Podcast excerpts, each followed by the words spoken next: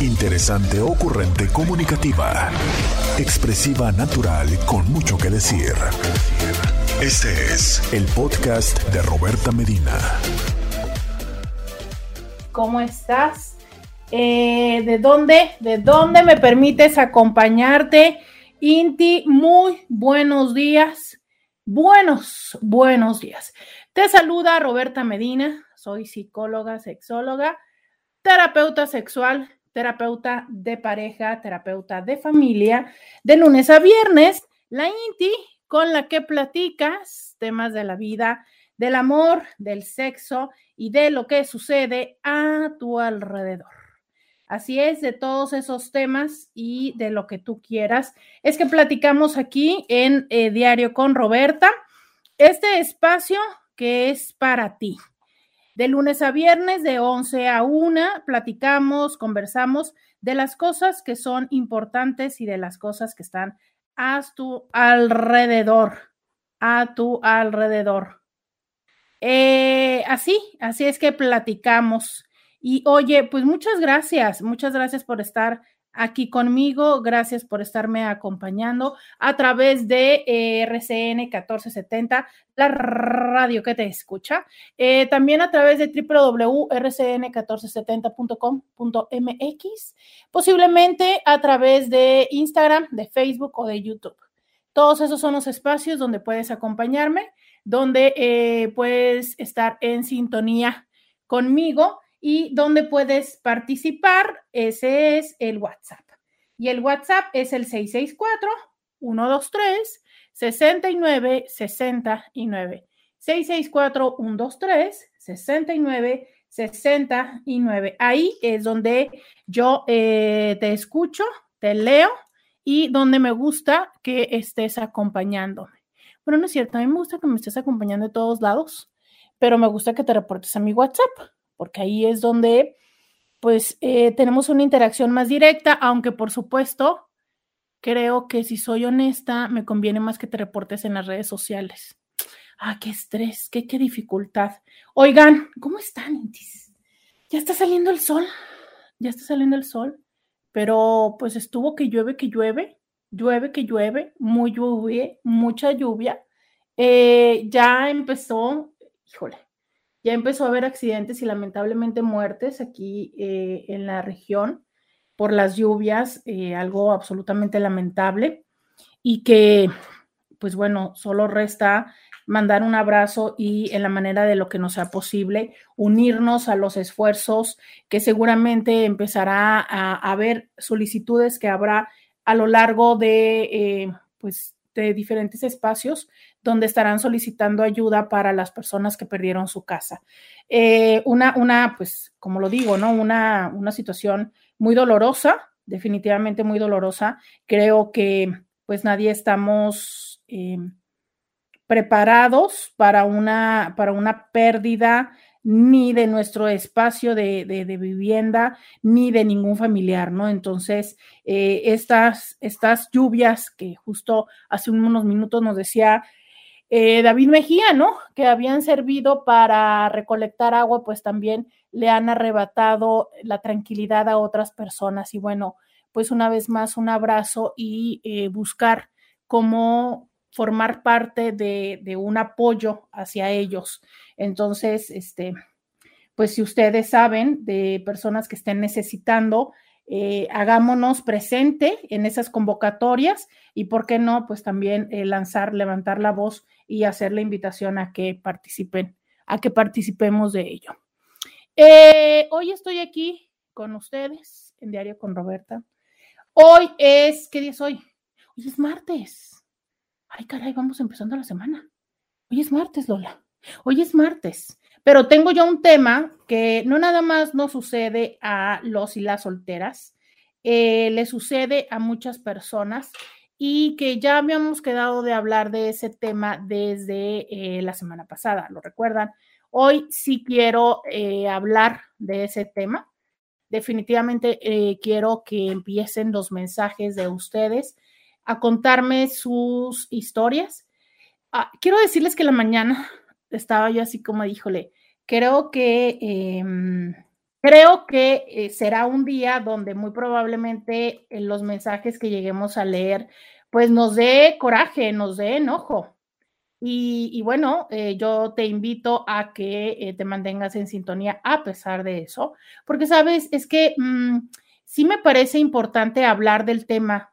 traigo información justo pues también de artistas, ¿no? De celebridades. ¿Por qué? Porque pues bueno, quizá esto nos sirva un poco para contextualizar cómo se da en todos los niveles, en todos los aspectos, pero este, pero por supuesto que para mí lo más importante son tus mensajes, son eh, que me cuentes, que me digas tu experiencia. Y entonces, en lo que tú me dices tu experiencia, yo quiero platicar de un tema a ver, pues primero les voy a poner el tema, ¿no? Ya dijimos, el tema va a ser hablar de estos abusos encubiertos, de estos momentos, estas situaciones que han sido muy incómodas y que, bueno, por las circunstancias hemos tenido que guardar silencio a pesar de la gran incomodidad que nos ha generado. Tengo algunos mensajes que me llegaron desde el viernes, pero eh, mientras ustedes entran en eh, calor en este tema, entran en contexto, yo quiero platicarles eh, pues dos temas. Ya saben que el primer segmento luego les platico cosas mías, ¿no? Que nada que ver o que son eh, como recientes. Índice, ustedes se acuerdan, ustedes se acuerdan que yo les había dicho que uno de mis gustos culposos era el babo de Cartel de Santa. ¿Ustedes lo recuerdan? ¿Recuerdan que yo les había dicho Intis, pues si ustedes no lo recuerdan, es importante que lo tengan presente porque queda oficializado Babo de Cartel de Santa como gusto culposo de, de la reina Inti. O sea, yo me imagino que muchas y muchos de ustedes ya saben a qué me refiero. díganme que sí saben de qué estoy hablando cuando hablo de Babo y Cartel de Santa en estos momentos de la vida. Díganme que sí, ¿no? Digo, mientras todos estaban hablando de si Shakira, de si Piqué, de si traen, bueno, o sea, no sé cuántas celebridades ahorita están así como en la boca de todos. Pues claro que este señor dijo, ay, casual, ¿no? Voy a lanzar una mini bombita. Entonces, este señor, para quienes no están enterados del asunto, se los voy a contar, pero no pueden irse, ¿ok? No pueden irse de sintonía conmigo, por favor. Aguántense, aguántense hasta la una, ¿ok? Pues resulta que Babo dijo, pues bueno, yo aquí estoy aburrido, ¿verdad? Hace rato que pues no tengo un, éxito. Entonces ese señor dijo, eh, pues voy a abrir mi OnlyFans, ¿por qué no? Pues bueno, pues si ya todo el mundo tiene OnlyFans, yo voy a abrir mi OnlyFans. Y claro, pues tú dirías que va a poner Babo en el OnlyFans, ¿no? Pues ¿por qué no? El señor puso una canción eh, ay, ¿cómo se llama la canción? Caray, por acá la tengo anotada. Que obvio también es una canción al estilo. Bueno, es que esta ha sido la semana del desamor, lo cual me genera mucha eh, gracia, ¿no? Porque digo, pues que no nos estábamos preparando para el 14 de febrero. ¿En qué, ¿En qué momento es que se nos fue todo así como el, al desamor? Pero bueno, así sucedió, ¿no? Entonces, Babo eh, lanza una canción, video, Babo, este, mm, lanza una canción también del, estilo de desamor, que entre las letras está, un poco graciosa, ¿no? Porque obvio también hace la misma comparación de, pues yo la llevaba, creo que a, Prada, ¿no? Y ahora la llevan a Bershka, que si ustedes saben, pues es una tienda de ropa mm, tipo fast fashion, ¿no? Entonces, este mm, también utiliza una fórmula eh, similar en ese sentido, y pues hasta ahí dirías tú, me, ¿no? ¿Cuál es el problema? ¿Cuál es el problema? No, pues es que el problema es que eh, aparece en el video, pues, eh, muy explícito. Ajá. El video es muy explícito. Y cuando le digo muy explícito, es muy explícito. O sea, la letra de por sí ya dice este, la palabra masturbación, ¿no? Entonces tú, ¡Ah! ¿no? O sea, dice que si, que si se masturba lo hace pensando en mí, dirías tú, bueno, ¿no? Eh, dice, mientras se besan, dice que piensa en mí. Lo dice, pues yo no sé, pero para mí, que ya te han dicho mi nombre a ti, ¿no? Como tal. Entonces, este, pues dice algunas prácticas sexuales eh, muy explícitas, muy explícitas. Pero no nada más es eso, sino que en el video puedes ver las prácticas, ¿verdad? Fíjate, aquí está la, frase, yo le compraba Gushis y ahora la llevan al Bershka. No sé cuánto cuesta porque me las presta. En fin, este... Mm, hace, pues hace muchas eh, formas explícitas de prácticas sexuales, ¿no? Y mientras está en el video, que es un video que él ya había hecho, eh, donde salen las chicas, en el video usual salen las chicas vestidas, muchas chicas alrededor de él. En este video las chicas salen desnudas y por atrás está una escena donde él está practicando escena, donde está haciendo estas prácticas eróticas, ¿no? Y al final del video, pues, ¿qué le cuento? Un super close-up de este, su miembro. Y esto se volvió viral porque pues resulta que el señor tiene balitas y cosa y media, ya sabe, de estos injertos que pues usualmente se han hablado de que generan una mejor sensación al momento penetrativo, ¿no? Entonces, bueno, pues aquello está en total esplendor y pues sí, sí está esplendor. La verdad es que, pues sí, sí está esplendor, ¿no? Eh, bueno, quiero decirles que el día de ayer explotaron las redes sociales entre las críticas, que si el color, que si no sé qué, que si no sé cuánto, que si las balitas, que si, bueno, pero pues este, ya, ya entiendo, ya entiendo que tiene, tiene sentido muchas de las letras que en otro momento él contaba, pues la verdad. También quiero decirles que le favoreció la, la toma. O sea, siempre les he dicho, así como para las selfies hay un ángulo para que nos veamos menos cachetones, pues la neta es que sí le dieron un ángulo a Babo para que se le viera aquello de un tamaño, ya sabe usted. Entonces, para quienes no tienen ese tamaño, no se preocupen, apréndanse el ángulo, o sea, observen cómo está hecho el video. El video está de abajo hacia arriba. Entonces eso le da una perspectiva, eh, pues muy buena al señor, ¿no? Y, le regala también alguna dimensión adicional. Entonces, pues sí, eso fue eh, el chisme. Claro que ha habido todo un debate entre, ay, ¿por qué es que ahorita están hablando mucho de ese video?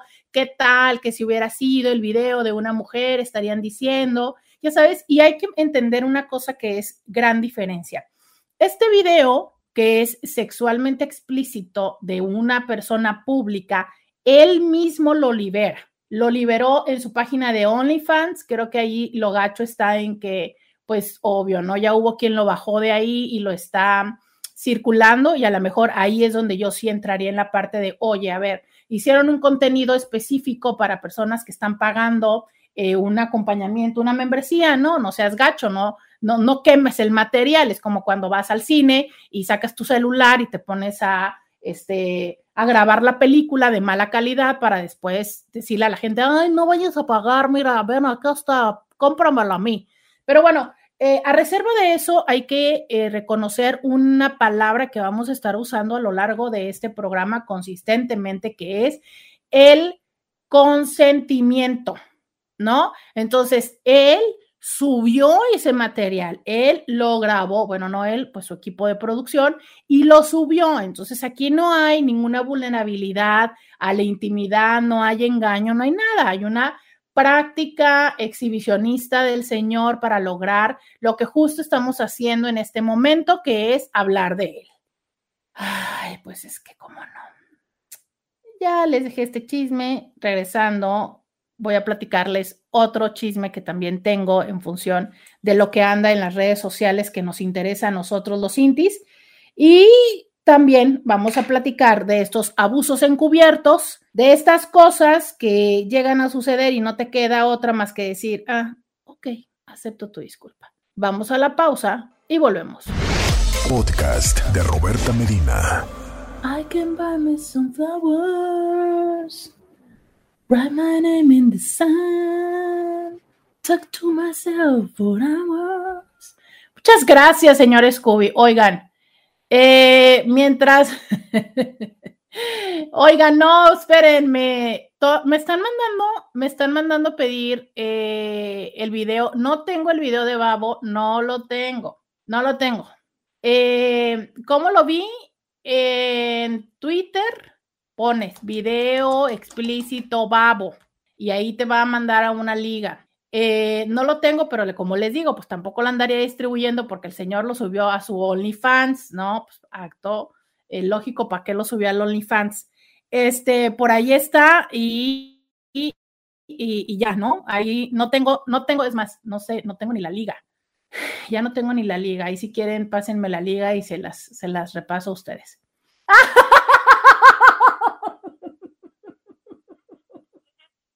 ¿Cómo las amo? Me, ya me contesta otra más. No, no me sale. Espérense, pues. En la pausa se los busco ya. Denme chance de concentrarme en esta pausa eh, y, en cuanto salga comerciales alguien me acuerda y se los busco, ¿va? Porque quiero hablarles de este tema. Ya sé que me van a decir, ah, ya chole con la niña lentejuela. Sí, no me importa, quiero decir algo más de la niña lentejuela. Pues estaba el mundo dividido entre el equipo Niña Lentejuela y el equipo Niño de la Pelotita, y que si las em, contrataciones, que si las acciones subían, que si bajaban, que si ya dijo no sé quién, que si el señor, que si el carro, que si el reloj, que si a Chuchita la bolsearon. Pero mientras tanto, en otra parte del mundo, el mismo 13 de enero, el mismo día, una mujer conocida con el nombre artístico de Miley Cyrus, quien también ha estado eh, pues mucho en, la polémica. Ella lanza otra canción que se llama Flowers, o sea, flores. Y em, esta es el primer sencillo que saca de, de un nuevo álbum. Y la canción, ahora dicen, es respuesta a una canción que le hizo su ex hace ya años que se llamaba, creo que When I Was Your Man o algo así, ¿no?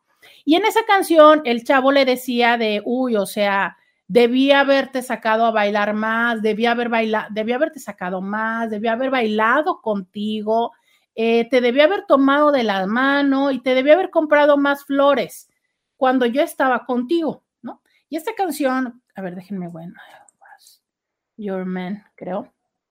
Este, esta canción. Eh, ah, no, pero esto es Bruno Mars.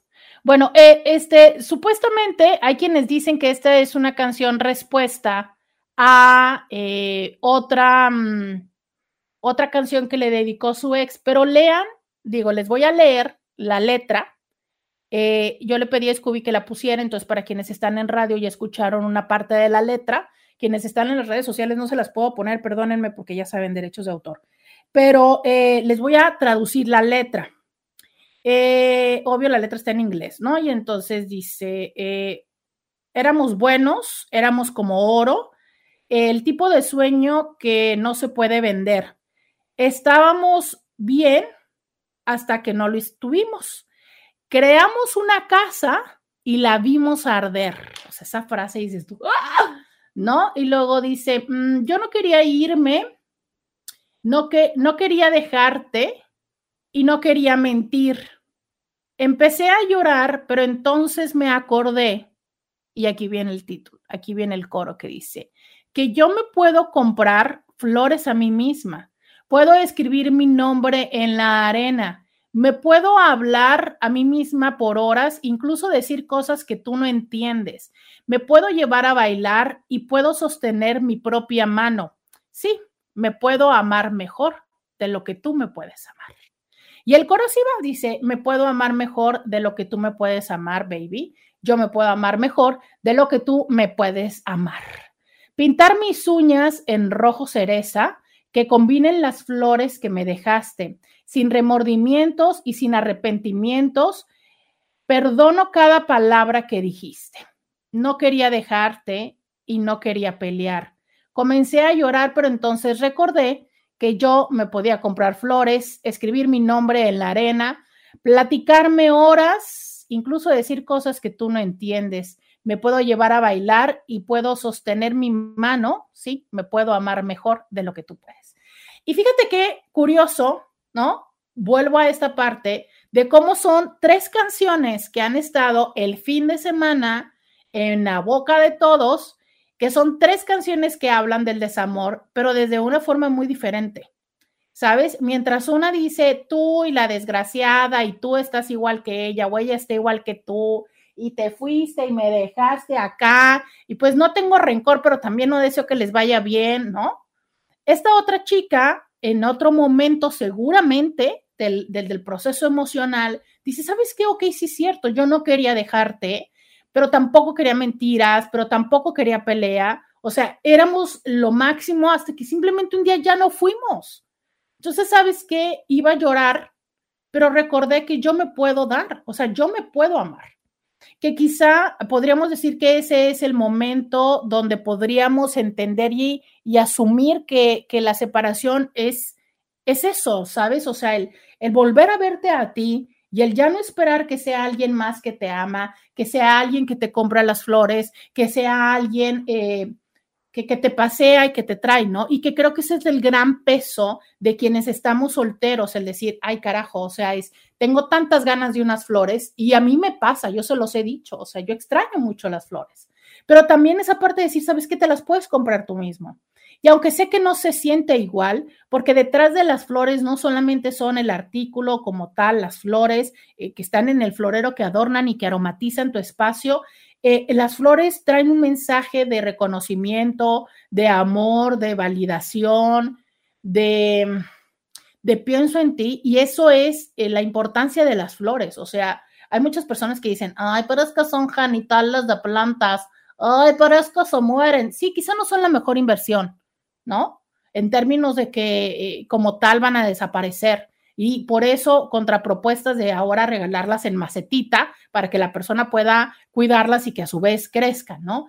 Pero, pero definitivamente lo que dicen estas flores es, pienso en ti, eh, justo una, una vez escuchaba en consulta a alguien que decía, que una parte de la queja era que la persona le parecía mucho dinero gastar en las flores porque se iban a morir. Y entonces ella decía, carajo, es que cuando él me dice eso, mi sensación es, ¿es en serio que no te merezco 200, 300 pesos? O sea, ¿es de verdad que, que te pesan más esos 300 pesos? Y quiero decirte que a veces es cuestión más del dinero, que sí, en estos momentos las flores pues ya inmediatamente están empezando a, a, costar más porque nos acercamos pues mucho al 14 de febrero, que sabemos que en esos días pues sus valores, más bien su costo está muy por encima de, de su precio está muy por encima de su costo. Pero bueno, eh, muchas veces de verdad es un poco de creatividad, ¿sabes? Hay flores que tienen una larga duración, que no son costosas porque no son las tradicionales rosas rojas, pero que también eh, transmiten el mismo mensaje y que incluso pudiera generar una parte de complicidad entre ustedes, de esta es la flor que yo te compro, ¿sabes? Y, y, que es algo que definitivamente eh, no solamente las mujeres, creo que también los hombres lo disfrutan, aunque creo que también es mucho menos probable o menos frecuente que las, los hombres reciban flores, ¿no? Pero eh, habemos personas para quienes no son un gran, gran significado y no me extraña que por eso haya sido ese el título de esta canción, o sea, el, yo me puedo comprar las flores, que tiene que ver con decir, ok, está bien, ya no voy a esperar o, no necesito que seas tú quien me diga y que me exprese ese amor y ese valor. Entonces me parece muy padre esta letra. Definitivamente el ritmo es muy diferente. Eh, tengo dos días que lo escucho mientras estoy en la regadera.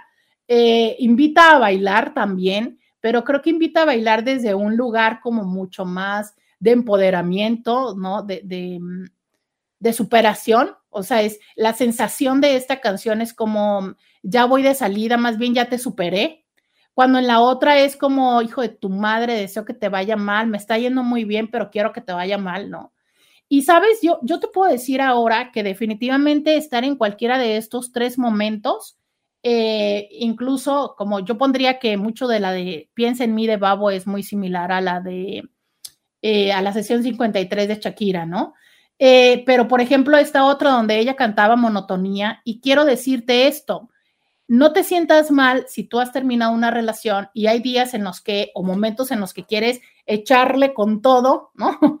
Como si fuera eh, la sesión 57, 59 o 60, porque tú quieres hacerle como reloaded y decirle todavía más al hijo de su madre. Pero también en momentos que digas, tú sabes qué, ok, ya entendí, Ni fue él, ni fui yo, fuimos los dos, fue la monotonía, fue la falta de interés, fue esto, ¿no? Y que en otros momentos dije, ¿sabes qué? Ya, ya no le voy a llorar, adelante con lo mío. Y de repente eso te puede durar tres horas o tres días y otra vez vuelves a caer y, ay, sí, ahora quiero. Y justo recuerden que el día de ayer les decía, ¿qué tan, eh, qué tanto es que somos sugestionables? Eh, yo quiero que después que escuchen esta canción, me cuenten cómo les va en, sus, en su estado emocional. Porque debo de decirles que sí, me la pasé escuchando la de la niña lentejuela y la verdad es que mi sensación emocional fue como incluso un poco de, de regresar a otro momento y de querer sí decirle santo y milagro al desgraciado, ¿no? O sea, digo, nunca me ha dado por quererle echar a las mujeres, pero sí así como de, ah, claro, porque este que... Y con esta chava, con la de Miley Cyrus y lo de las flores, y aparte el video, que también es muy, muy sencillo, muy, muy sencillo el video de, de esta canción, pero que definitivamente en todo su lenguaje visual, es decir, ¿sabes qué? Ya lo superé, ya, ya lo superé, o sea, vivo en libertad y brillo, porque trae un vestido dorado, ¿no? Entonces, definitivamente el mensaje es brillo. Entonces, creo que da una sensación emocional de sí, o sea, ya que, que si te va bien o si te va mal, que te vaya como te tenga que ir. A mí me está yendo genial, ¿no? Entonces, te invito a que la escuches. Creo que son diferentes momentos, no puedo decir que son iguales, pero sí son el mismo tema, que en algún otro momento nos regalaron una canción y una palabra para todos los que eh, hablamos español, pero que no somos de ese país, que es la Tusa. Y entonces justo de esto va, ¿no? Tres canciones, tres diferentes personas, eh, diferentes eh, géneros musicales, mujeres y hombre, cantándole al desamor, cantándole a la tusa, cantándole al que ya se fue. De eso quería platicar contigo porque, pues bueno, eso también está en la boca de todos. Ahora sí que vamos a la pausa y volvemos. Roberta Medina, síguela en las redes sociales. Yeah, I can't love me better than you can love me better. I can love me better, baby. Can love me better. I can. ¡Qué bonita! ¡Qué bonita canción! Me gusta mucho el ritmo de esa canción, ¿sabes? Me, gusta. Me gusta, eh, te digo, definitivamente se siente como en un, en un sentido de, de un empoderamiento, ¿no? Que ella dice, pues ya, pues ya. Así fue y así está siendo. Muchas gracias al señor Scooby que nos está acompañando con esta canción y ojalá que la siga poniendo cuando vayamos y regresemos a la pausa para que sigamos con ese, ahora sí que con ese ambiente, ¿no? Eh, por acá dice, para los que dicen que van a regalar flores, si al cabo se van a marchitar, pues es pura codez, porque entonces ni inviten a comer, que uno lo va a desechar. ¡Ah!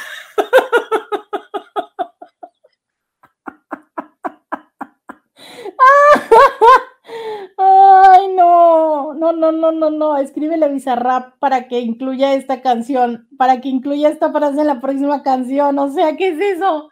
Em, pues sí.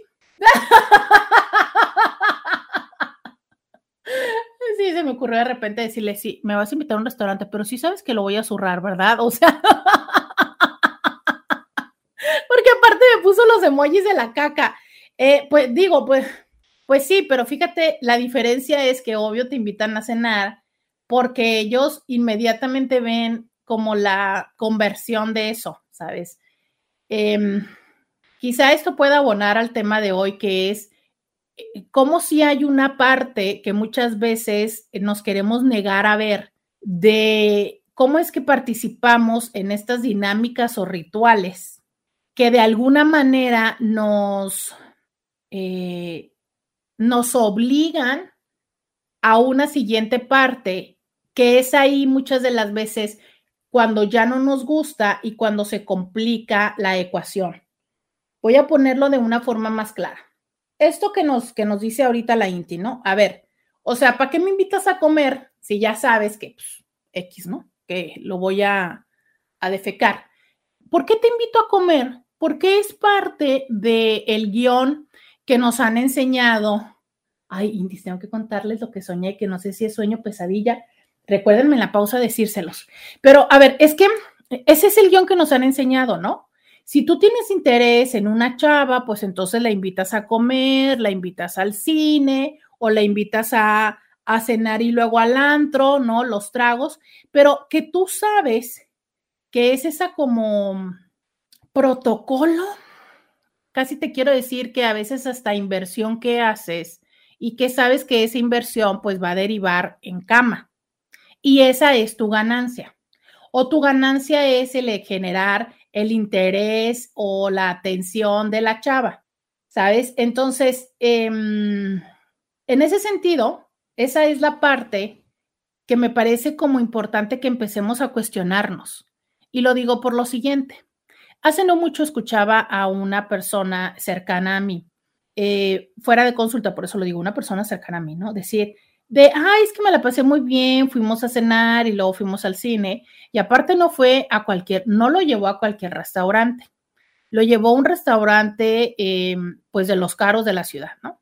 Y entonces es así como de, a ver, ok, tú sabes que si alguien tiene una cierta inversión y tú eh, eh, vas como participando de la dinámica sí se necesita tener conciencia de hacia dónde vas.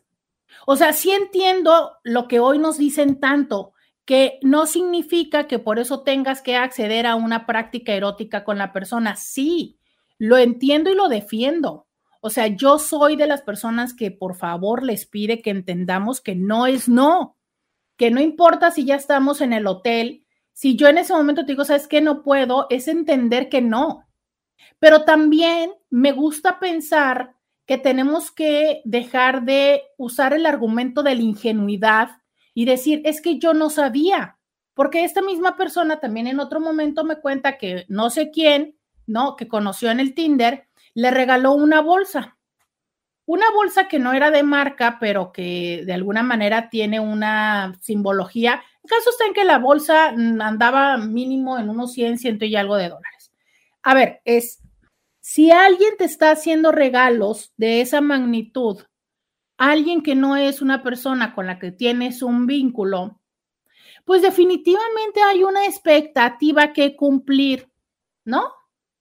O sea, es como esta parte donde mm, sí entiendo que hay momentos en los que las personas podemos no estarnos dando cuenta porque somos muy ingenuos, porque no tenemos experiencia, porque en otros momentos nos ha sucedido que hay personas en buen plan, buena onda, que, tuvieron ese tipo de acercamientos con nosotros y que entonces eso nos hace que en este momento ni siquiera estemos considerando que estamos participando de una dinámica que después nos será cobrada. Pero también quiero, quiero que tengamos presente esto, o sea, es... Mm, así como, como es importante hablar y decirle a las personas, hey, no porque tú le estés pagando la cena a la chava, significa que la chava te las va a prestar, como dice el babo. También tú ten la conciencia, ¿no? De que las personas llega un momento en el que tienen expectativas ante las cosas que van haciendo y que no se vale que, porque también lo he sabido de mujeres que dicen, bueno, pues mira, a mí lo chido, alguna vez con alguien me decía, ¿no? Que se había cambiado de ciudad y entonces hablaba de que por eso es que había instalado estas aplicaciones, porque al menos era como empezar a conocer personas en la ciudad y cenar de gratis. Entonces, claro, es que se quedaba de ver en lugares, en cafecitos y tal. Entonces, pues cenaba gratis, ¿no? No era de grandes restaurantes como la otra, pero pues de manera en que cenaba gratis. Entonces dices tú, ok, está bien, ¿no? si el otro se deja, pero si tú eres clara, pues bueno, está bien. Habrá personas que definitivamente tengan la posibilidad y, las ganas y la disposición de decir, va, pues ¿por qué no le invito una cena a una desconocida y pasa un rato chido y tomo, tomo un café y rico? Pero si tú no tienes esta claridad y vas propiciando las cosas y vas permitiendo ese tipo de comentarios que se ven desde un principio, te lo digo porque tengo unas semanas que ya, luego se me olvidaron dos semanas las redes estas, pero es, es muy evidente desde un principio cuando un tipo te está diciendo para dónde quiere ir, ¿sabes? Y entonces esta parte donde de repente queremos jugarla al, mm, al no, no va a pasar, o a esta frase que solo la voy a decir hoy, porfa, no me vayan a regañar, jefes, pero tengo que decirla, no lo voy a volver a repetir. Pero si, si hay mujeres que también les gusta jugar a ser calientahuevos. ¿Qué es esa frase? Es estas personas que no nada más son mujeres, que también pueden ser hombres, que es como andar como calentando el boiler, ¿no? Que les encanta el, el hacer sentir como que sí, pero que no, pero que no. Entonces es jugarle el dedo a la boca a la persona para al final decirle que no. Pero una vez que tú ya hiciste, que la persona hizo toda esa inversión en ti, que no nada más va del dinero, va de la atención, va de, de los mensajes, de muchas otras cosas, ¿no? Hace poco me decía alguien que una persona le había dicho que le iba a hacer una reparación en la casa, ¿no? X. Y que entonces que ella le había dicho, no, no, no, no, no, no, no, no, no, porque yo no quiero, no, porque entonces eso me lo vas a cobrar. Y que le decía, no, en buen plan, o sea, lo estoy haciendo porque puedo, o sea, yo a eso me dedico. No me acuerdo exactamente cuál era el tema, pero imaginen que el señor era un contratista y pónganle que como quieran, ¿no? Ahorita, una gotera. Entonces ella tenía una gotera y él le dijo, ah, yo voy y te la arreglo. Y así como, no, no, no, no, no, no, no, porque luego no quiero que pues me vayas a pedir cama. Y él le decía, no, buen plan, o sea, no me pasa nada de pedirle a uno de los chavos que vaya y te la arregle y ya. Bueno, ok, pero fíjate la diferencia que es, ok, si tú vas a poner, si vas a parchar la gotera, no esperes que después vayas a tener permiso de parchar otra cosa en esta casa. No, y si ya la persona dice la verdad, no me quita nada hacerlo, lo quiero hacer, porque a lo mejor no te voy a traer un ramo de flores, te voy a traer un tapagoteras, que oigan, qué bárbaro, es que yo estoy pensando, levanten la mano todas las personas que piensan como yo. Yo estoy pensando que los handyman son los sexys de ahorita. O sea, tengo varias amigas que me están contando que traen ligues o este o sus últimas parejas que son handyman. Oigan, son los sexy de hoy. Por favor, hombres, pónganle eh, interés a ese tipo de prácticas de, este, de electricidad, de, de taladros y de cosas así. Neta, neta, que está súper sexy.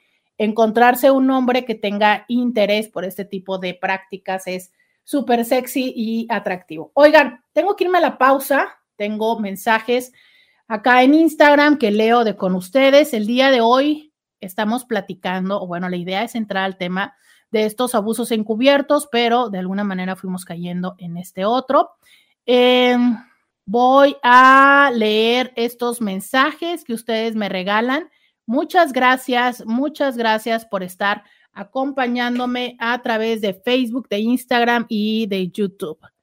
Me dice alguien, ah, no, ahora sí voy a ir a la pausa y regresando ya les leo estos mensajes. Ya volvemos. Podcast de Roberta Medina. Dice alguien, hola Roberta, ya escuché la canción y me encantó, pero sí creo que muchas veces idealizamos cosas que no pasaron y luego de dejar la relación andamos triste cuando a veces se portaron de lo peor. Ya va para dos semanas que mi pareja se fue y cuando empiezo a sentirme triste, yo misma me digo, pero ¿de qué estás triste? Si ni era atento, no te regalaba nada, Nunca me llevó al cine y a veces cuando íbamos a cenar, casi siempre yo tenía que poner algo y cuando le pedía algo, a veces lo hacía de mala gana y ya con eso me tranquilizo y sé que va a pasar. Gracias, buen día. Miren, eh, yo les he dicho muchas veces que una de las herramientas que para mí resulta muy útil en, en lo terapéutico es que cuando está muy reciente la ruptura o cuando no te decides si terminar o no la relación, empieces a hacer una lista. Todos tenemos en nuestro teléfono inteligente la posibilidad de hacer listas. Haz una lista respecto de las cosas por las cuales irte, las cosas por las cuales quedarte. Usualmente las relaciones no brincan de estar súper bien a estar ya me quiero ir. Usualmente no es así, a menos que una de las dos personas esté como en cero contacto con la realidad, que esté más en su fantasía personal y de repente es como que ya cuando la otra persona le dijo, me quiero ir, se dé cuenta de esto. Pero usualmente no es así, ¿sabes? Nos vamos dando cuenta, nos vamos sintiendo, por ejemplo, esto de, hace mucho que ya no cuento con él o con ella, nunca puedo ir a tal lugar, no salimos, nunca he querido ir al cine, no me regala flores, cada vez que yo le digo que me regale flores me dice que no tiene caso, que porque cuestan caras, o sea, ve sumando los elementos. Hace mucho que no tenemos relaciones sexuales, siempre está de mal humor. Eh, cuando llego del trabajo parece que más que darle eh, gusto, pone una cara terrible, está siempre de buenas hasta que llega y está conmigo. Yo veo que sonríe mucho con su familia o con sus amigos, pero ya nada más nos quedamos solos y está de un genio. Ta, ta, ta, ta. Ve escribiendo todo eso. Porque esas son las cosas que cuando se suman en la relación te hacen sentir que ya no tiene sentido estar ahí. Pero cuando la persona se va, se nos olvida. ¿Y por qué se nos olvidan? Porque la mente, el cuerpo es maravilloso, es sabio. Imagina tú que solamente, imagina tú que no tuvieras la capacidad de dejar atrás y de olvidar lo negativo. ¿Sabes? No podríamos vivir y a mí siempre me gusta darles este ejemplo. Imagínate que no fuéramos capaces de olvidar lo negativo. ¿Cuántas veces crees que te caíste antes de empezar a caminar? ¿Cuántas? ¿10, 20, 30?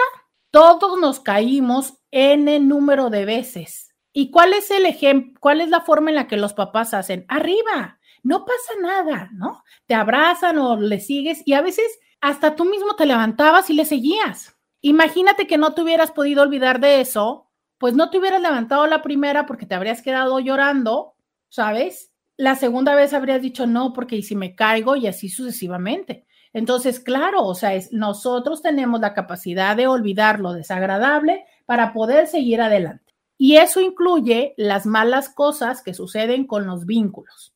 Hace poco, de verdad, se los digo sinceramente, hace poco por X y Y me encuentro con el perfil de alguien en Facebook, hace mucho que no entraba a Facebook, pero veo a una amiga en una foto con alguien y yo digo, esta la, recuerdo veo su nombre, de verdad te voy a decir una cosa, en este momento de mi vida, no sé si la...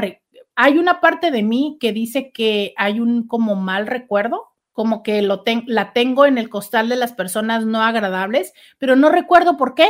De verdad, no recuerdo por qué. Entonces, lo más seguro es que si esa persona se cruza frente a mí, yo le vuelvo a dar otra oportunidad, porque hay un algo, pero no recuerdo exactamente por qué, ¿sabes? Y es potencialmente porque en otro momento me hizo la vida pesada. Claro, pero fíjate, mi cerebro, mi cotidianidad, me hizo ya olvidar eso. imagínate si todos los días estuvieras constantemente acordándote de la que te hizo la vida imposible en primero de primaria, de la que en quinto te, puso el pie para que te tropezaras, de la que en primero de secundaria dijo que, que, que tu ropa no combinaba. O sea, imagínate. No es que no podríamos estar en la vida literal, ¿no? Entonces, qué bueno, qué bueno que olvidamos. Pero la diferencia de estas otras circunstancias con la de quinto de primaria, con la de secundaria o con tu jefe, a diferencia de un vínculo, es el dolor emocional.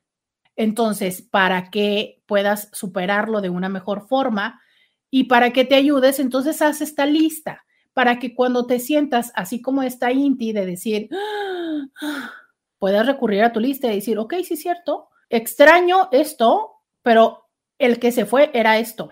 Eso a mí me sirve mucho a nivel personal. Es, yo soy consciente que yo extraño a un, en, momentos, ¿no? Así les cuento cómo es que yo me lo he planteado, ¿no? O sea, sí soy consciente que extraño a un Juan de, les voy a poner un año, ¿no? Del 2013, por decir un año. Pero yo sé que ese Juan que está en este mundo, si yo volviera a tener una relación con él, no va a ser el Juan del 2013. Es más, el Juan con el que terminé esa relación ya no era el del 2013. Es más, yo no era la del 2013, ¿sabes? Entonces, lo que en este momento yo recuerdo como con añoranza, añoranza sinónimo de, ay, qué lindo, me gustaría tenerlo, es algo que no existe ya. Pero es que no nada más es él. O sea, no nada más eh, volteemos a, a, salpicar al otro, ¿no? Y decir, es que este es un desgraciado. Lo que pasa es que al principio me mostró una cara y después me di cuenta del que el verdadero que era. No, no, no, no, no, no, no, no nada más él. No nada más él cambió, también cambiaste tú. ¿Sabes? Hay algo maravilloso que se llaman fotografías, que a veces son maravillosas y a veces son desagradables. Pero justo las fotografías, ¿no? Eh, los iPhones y todos, y el Facebook y demás que te permite ver. Entonces a veces me encuentro fotos mías del 2012 o del 2013 y digo yo, ah, caray, yo era diferente. Y, y con esa imagen visual rápidamente puedo evocar la imagen mental, emocional de aquellos tiempos. Y me doy cuenta que soy distinta. Entonces, ¿por qué? Si me puedo dar cuenta que yo soy distinta, ¿por qué yo tendría que esperar que ese Juan siga siendo el mismo de hace tantos años? ¿Sabes? Entonces, esa es la parte que tenemos que tener presente. Una, que tanto tú como él cambian, eh, hablando de una pareja heterosexual, pero también sucede en las parejas homosexuales, ¿no? O sea, simplemente quiero decir, tú y él o tú y ella cambian, pero ¿sabes qué? Que también lo que extrañamos no era de quien nos separamos. Y creo que eso se aplica en la gran mayoría de las veces. No es así. Entonces, ese es el dolor y eso es lo que hace muy complicado soltar a la persona. Que cuando yo estoy soltando a Juan, cuando yo estoy viendo que Juan se fue o cuando yo estoy queriendo soltar a Juan, porque sé que ya no me conviene estar ahí, porque sé que ya no es saludable estar ahí y estoy en mi proceso de soltar a Juan, lo que me duele es el Juan que conocí, pero usualmente no es el Juan que estoy dejando y no es el Juan que me dejó. Sí, sí tiene eso. Y ese es el, el gran enganche que luego nos cuesta trabajo, el decir, pero ¿por qué no? O sea, podríamos volver a ser así. ¿Qué le cuesta volver otra vez? ¿Qué le cuesta volver a traerme flores? ¿Qué le cuesta volverme a llevar a bailar? ¿Qué le cuesta? Bueno, porque e-, en otros momentos era así, pero hoy es distinto. Hoy ya pasaron 5, 10, 15, 20 años juntos, ya tienen hijos, ya no le gusta bailar. Es que, ¿sabes que Nunca le gustó bailar. Punto.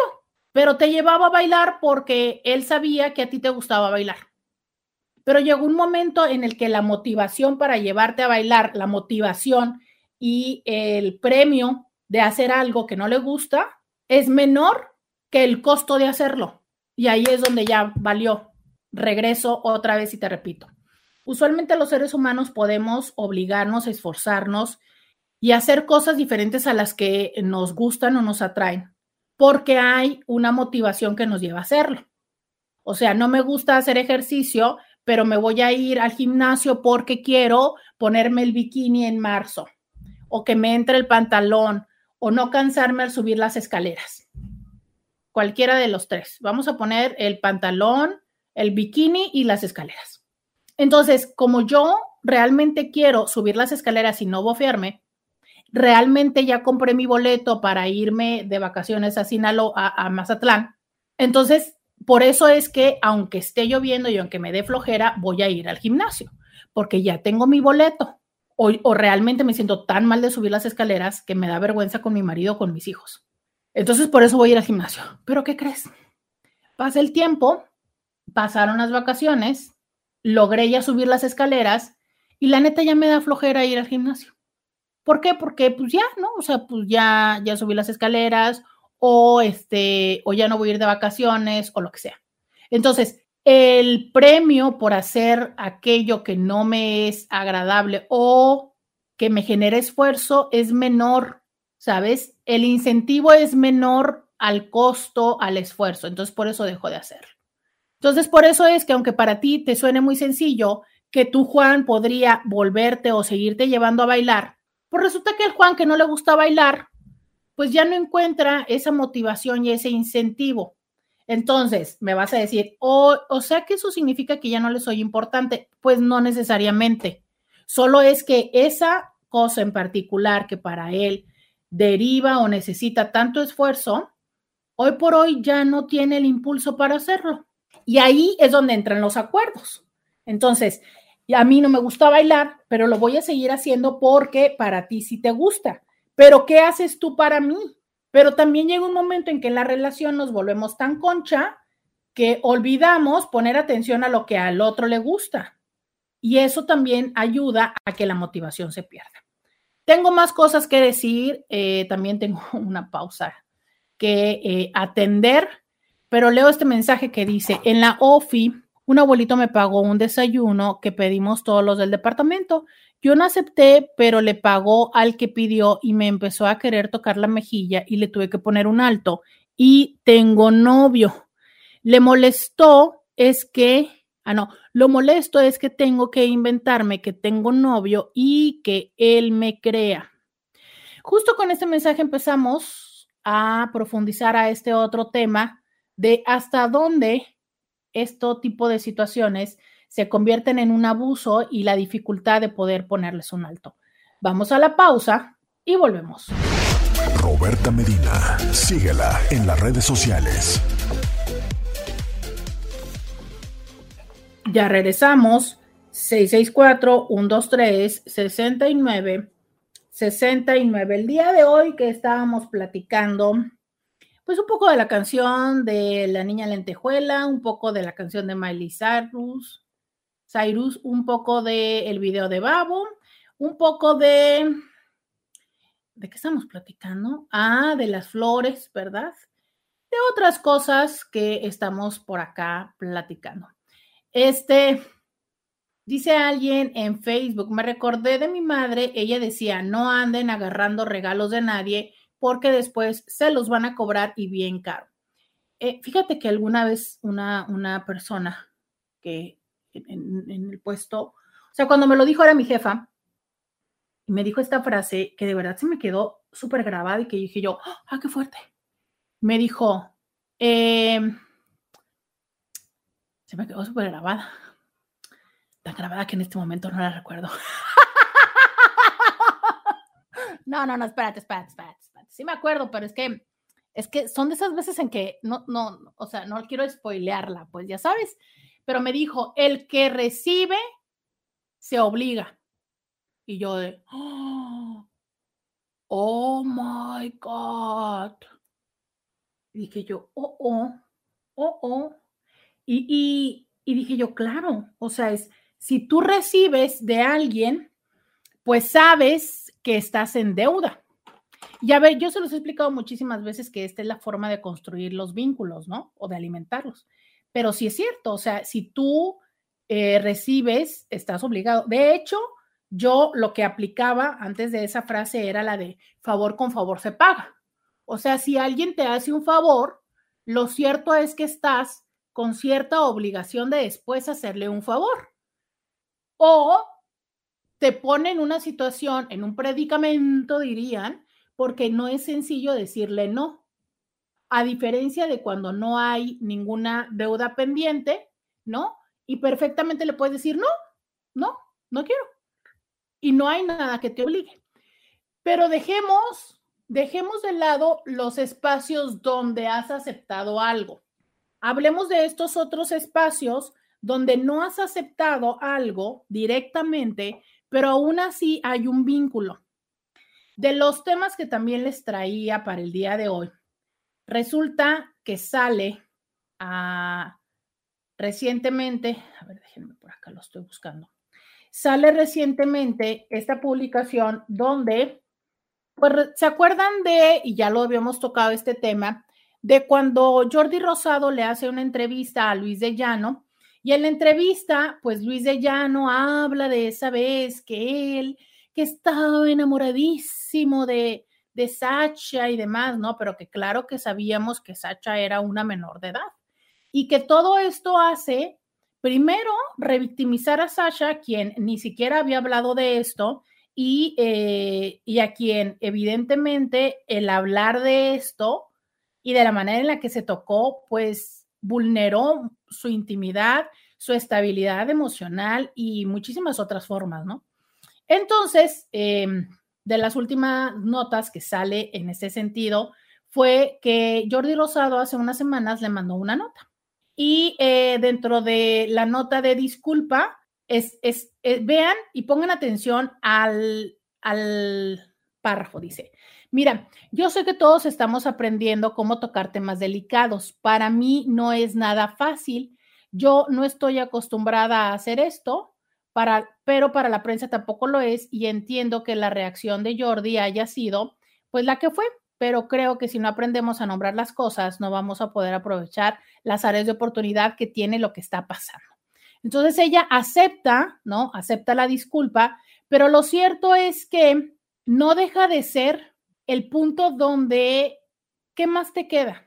¿sabes? ¿Qué más te queda si no es aceptar la disculpa? O sea, en su momento él lo toma como una parte de lejos de, de no sé, de cuestionar, ¿no? O sea, de cueste que ella fuera una, ¿sabes? Algo, algo que pudiera llevar a la reflexión, sino más eh, fue como, mm, este, aplaudir eso, ¿no? Aplaudir, que justo tiene que ver con cómo es que Jordi, eh, muchas otras personas le han criticado su forma de conducir estas entrevistas, que lejos de preguntar, cuestionar, confrontar, casi siempre es como el de, oh, no, sí, bravo, sí, sí, sí. Entonces que llega un momento en que ya han dicho, no, bueno, pues o sea, Jordi llega a la derecha y le dice que bravo, ¿no? Y llega a la izquierda y también le dice que bravo. Entonces, pues, ¿cuál es tu postura como tal? Pero a reserva de que, bueno, siempre ha habido una parte de decir, bueno, finalmente, pues él no es periodista, él solamente está haciendo una, un programa de entretenimiento y tan, tan, ¿no? Entonces,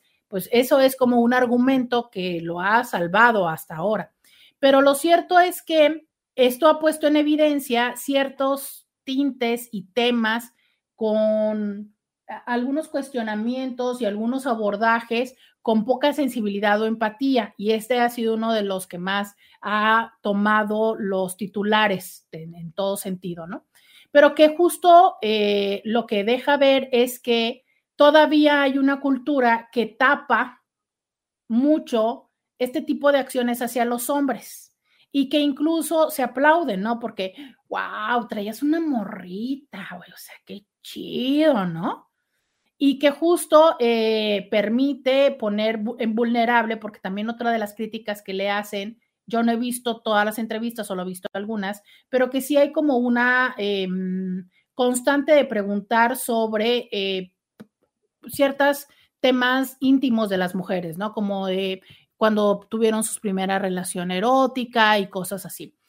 Yo eh, entiendo que tiene que ver un poco con que pues el sexo vende, eh, hablar de este tipo de intimidades a las personas les genera curiosidad y morbo y que bueno, pues de ahí va, ¿no? Pero que un tema es, eh, pareciera cómo es que se sigue permitiendo esta parte de vulnerar y trastocar la intimidad femenina y que pareciera que a pesar de que ya hay esfuerzos muy claros como la ley Olimpia, hay personas que todavía no son conscientes de cómo es que además de una imagen o a pesar de no ser una imagen, todavía podemos estar haciendo este tipo de vulneraciones, si es que esta palabra existe, hacia esa intimidad.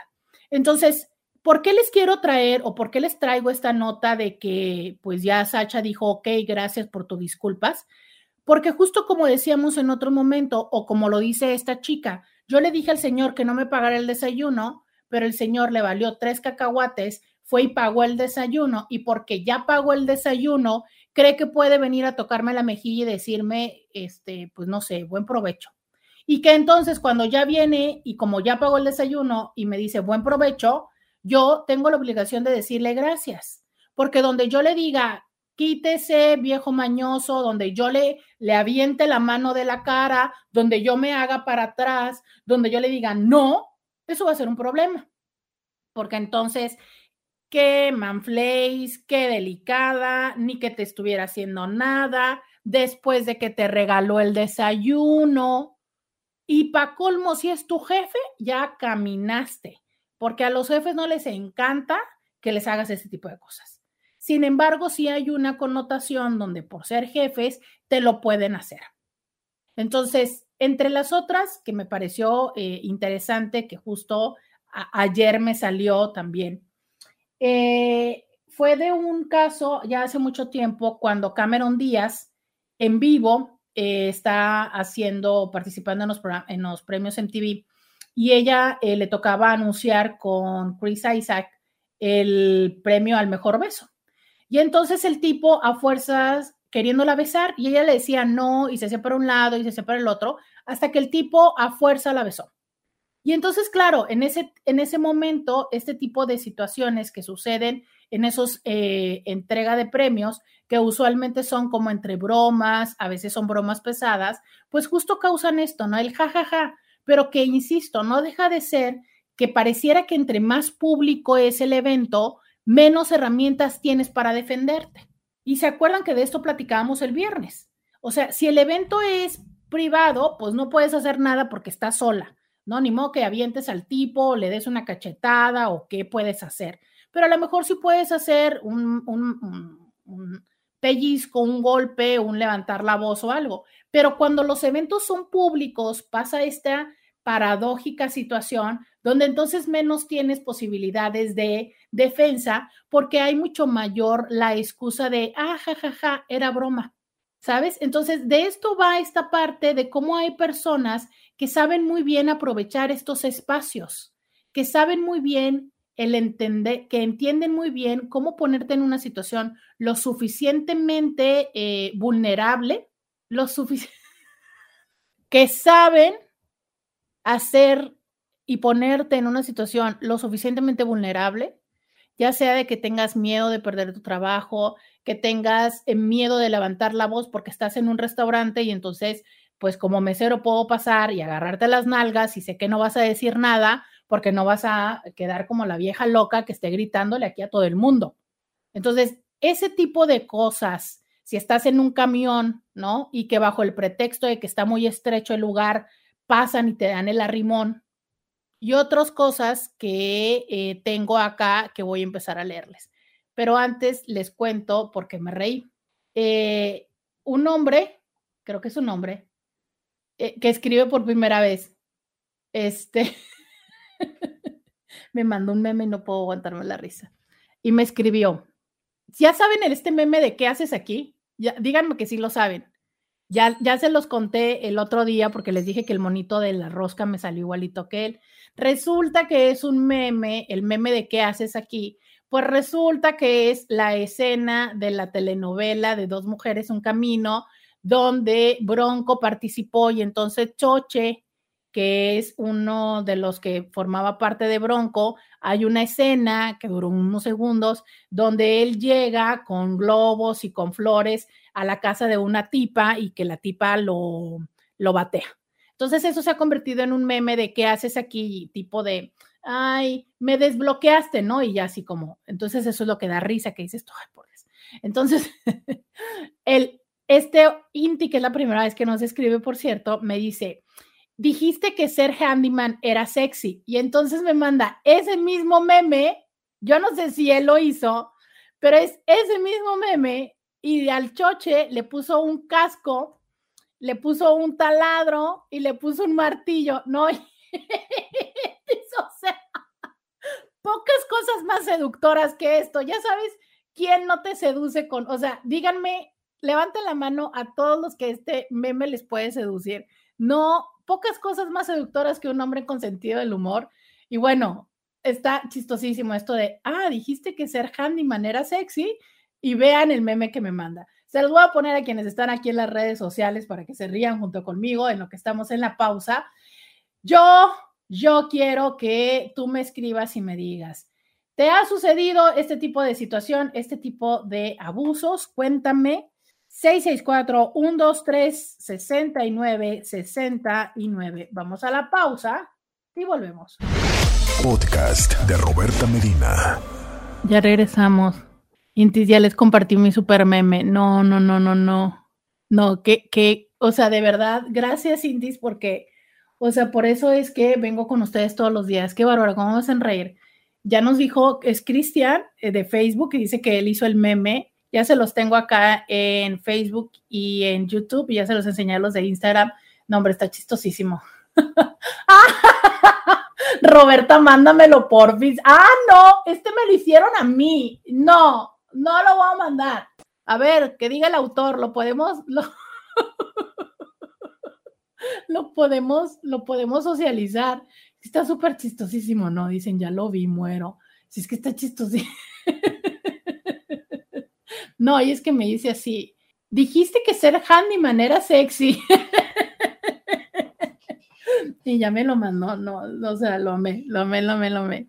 Y por acá es que se están riendo mucho en Instagram también con este, con este super meme que nos regalaron. Este, mm, por acá dice, eh, a ver, Eh, de esas, dice, de esas, de esas y de esos hay un chorro. Sobran, le hacen creer a la gente que como quieren, sí quieren, no, pero no son claros, no lo confirman, pero tampoco lo desmienten ni lo niegan. Son como un horno de microondas solo para calentar, pero nada de nada. Hay gente diciendo que en el video del babo parece papiloma.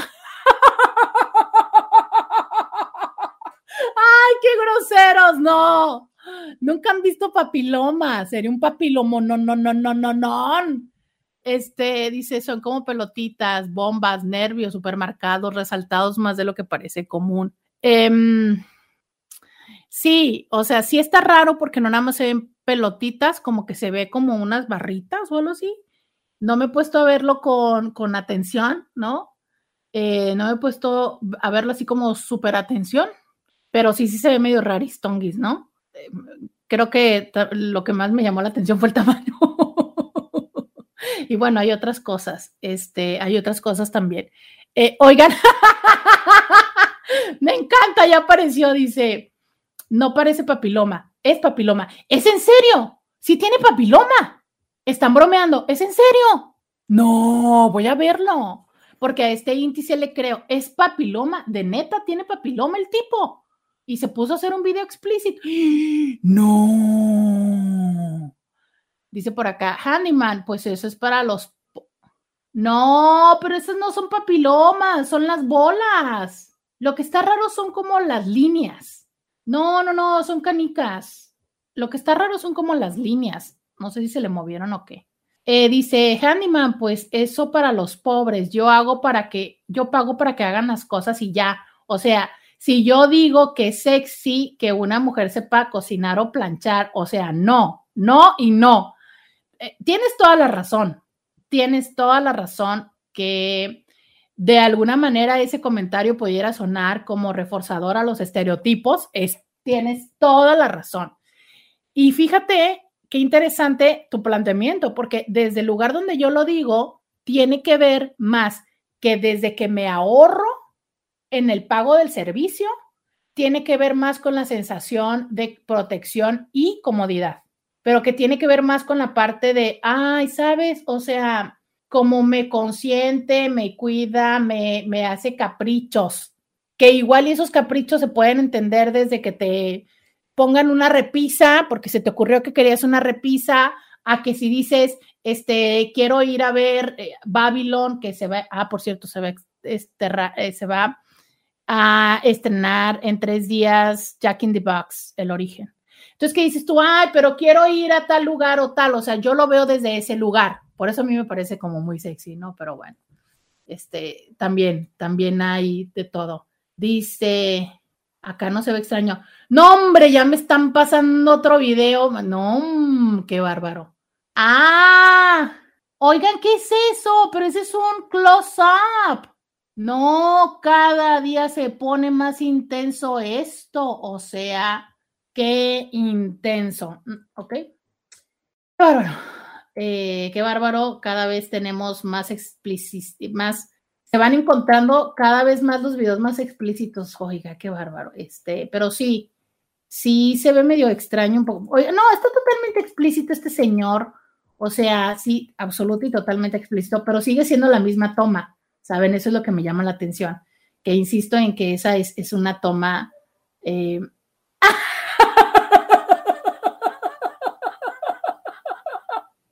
ya le puso el texto, ya le puso el texto, este, eh, no, ya ahorita voy a pasarles el meme, ya basta, oigan, yo aquí viendo porno a la hora de trabajar, a ver, regresen, enfóquenme, que me están mandando, entre, miren, entre que me mandan el meme sexy y me mandan el babo en toda la acción, oigan, no, ¿qué quieren que yo haga? Em, ya estoy como esta Inti que dice, el video que tienes de fondo está tan hermoso que me distrae.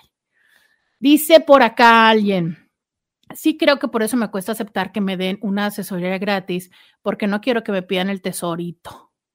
Ah, de la otra persona que decías que te da una asesoría gratis, pues un poco sí. Saludos Roberta desde Padova. It. Antes te escuchaba cuando estaba en el lunch en el trabajo y ahora a dormir. Pues saludos hasta allá.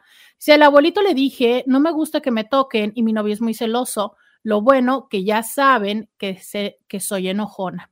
Sí, o sea, a ver, como esa parte donde tienes que inventarte pretextos que tengo, eh, que, te entiendo perfectamente, ¿no? O sea, da enojo que tengas que inventarte cosas porque eh, de otra manera es que no hay una forma en la que acepten tu límite, ¿no? Acepten tu límite. A ver, me preguntan que si solamente en Twitter lo pueden ver. Pues según yo, también lo pueden ver en OnlyFans. Pero no sé, Impi, no sé, no sé. Ya me siento aquí, este, dealer.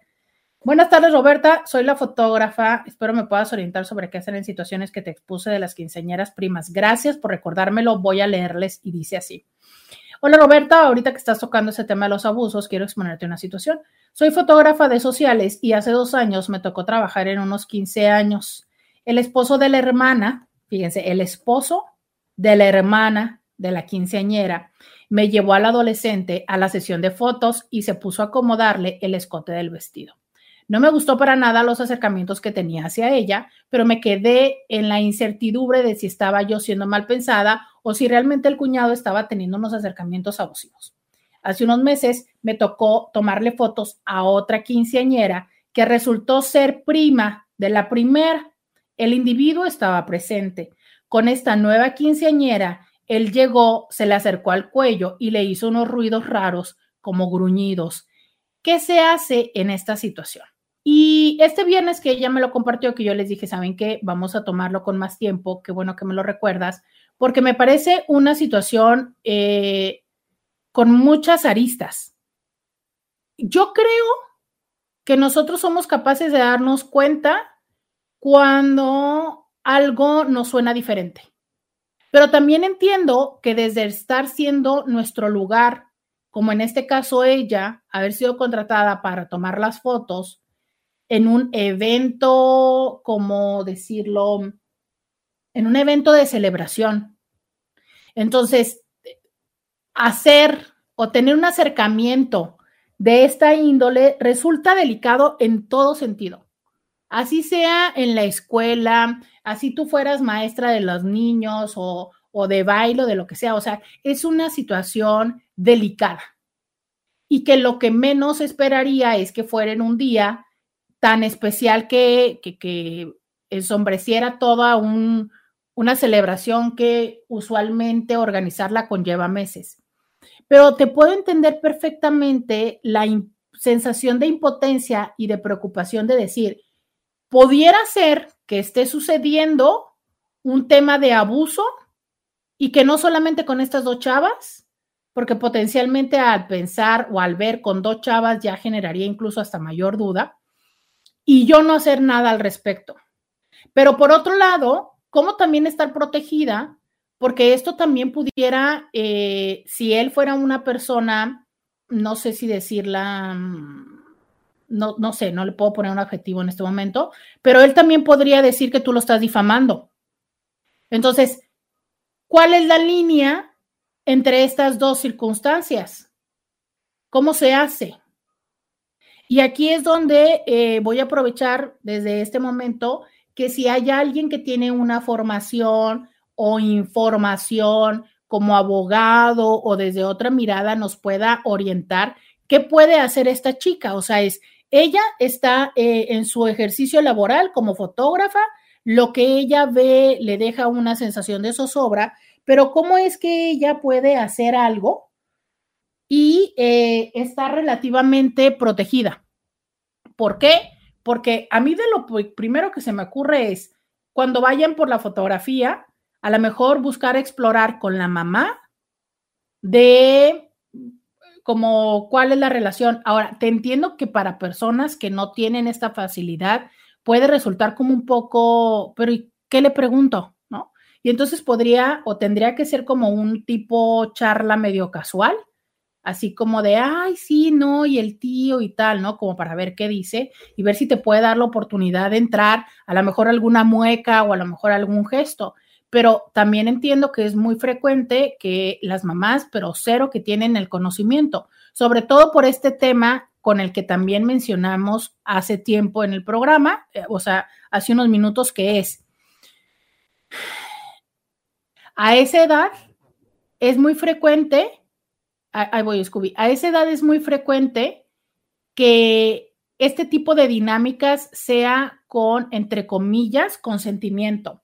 Y lo entrecomillo porque el consentimiento habría que em, definirlo, ¿sabes? O sea, de verdad una chava de 14 años que está haciendo, y aquí perdónenme que, sé, que hasta soy capaz de utilizar esta palabra cero profesional de engatusada, ¿no? Pero que está siendo seducida por un tío de en sus treintas, ¿sabes?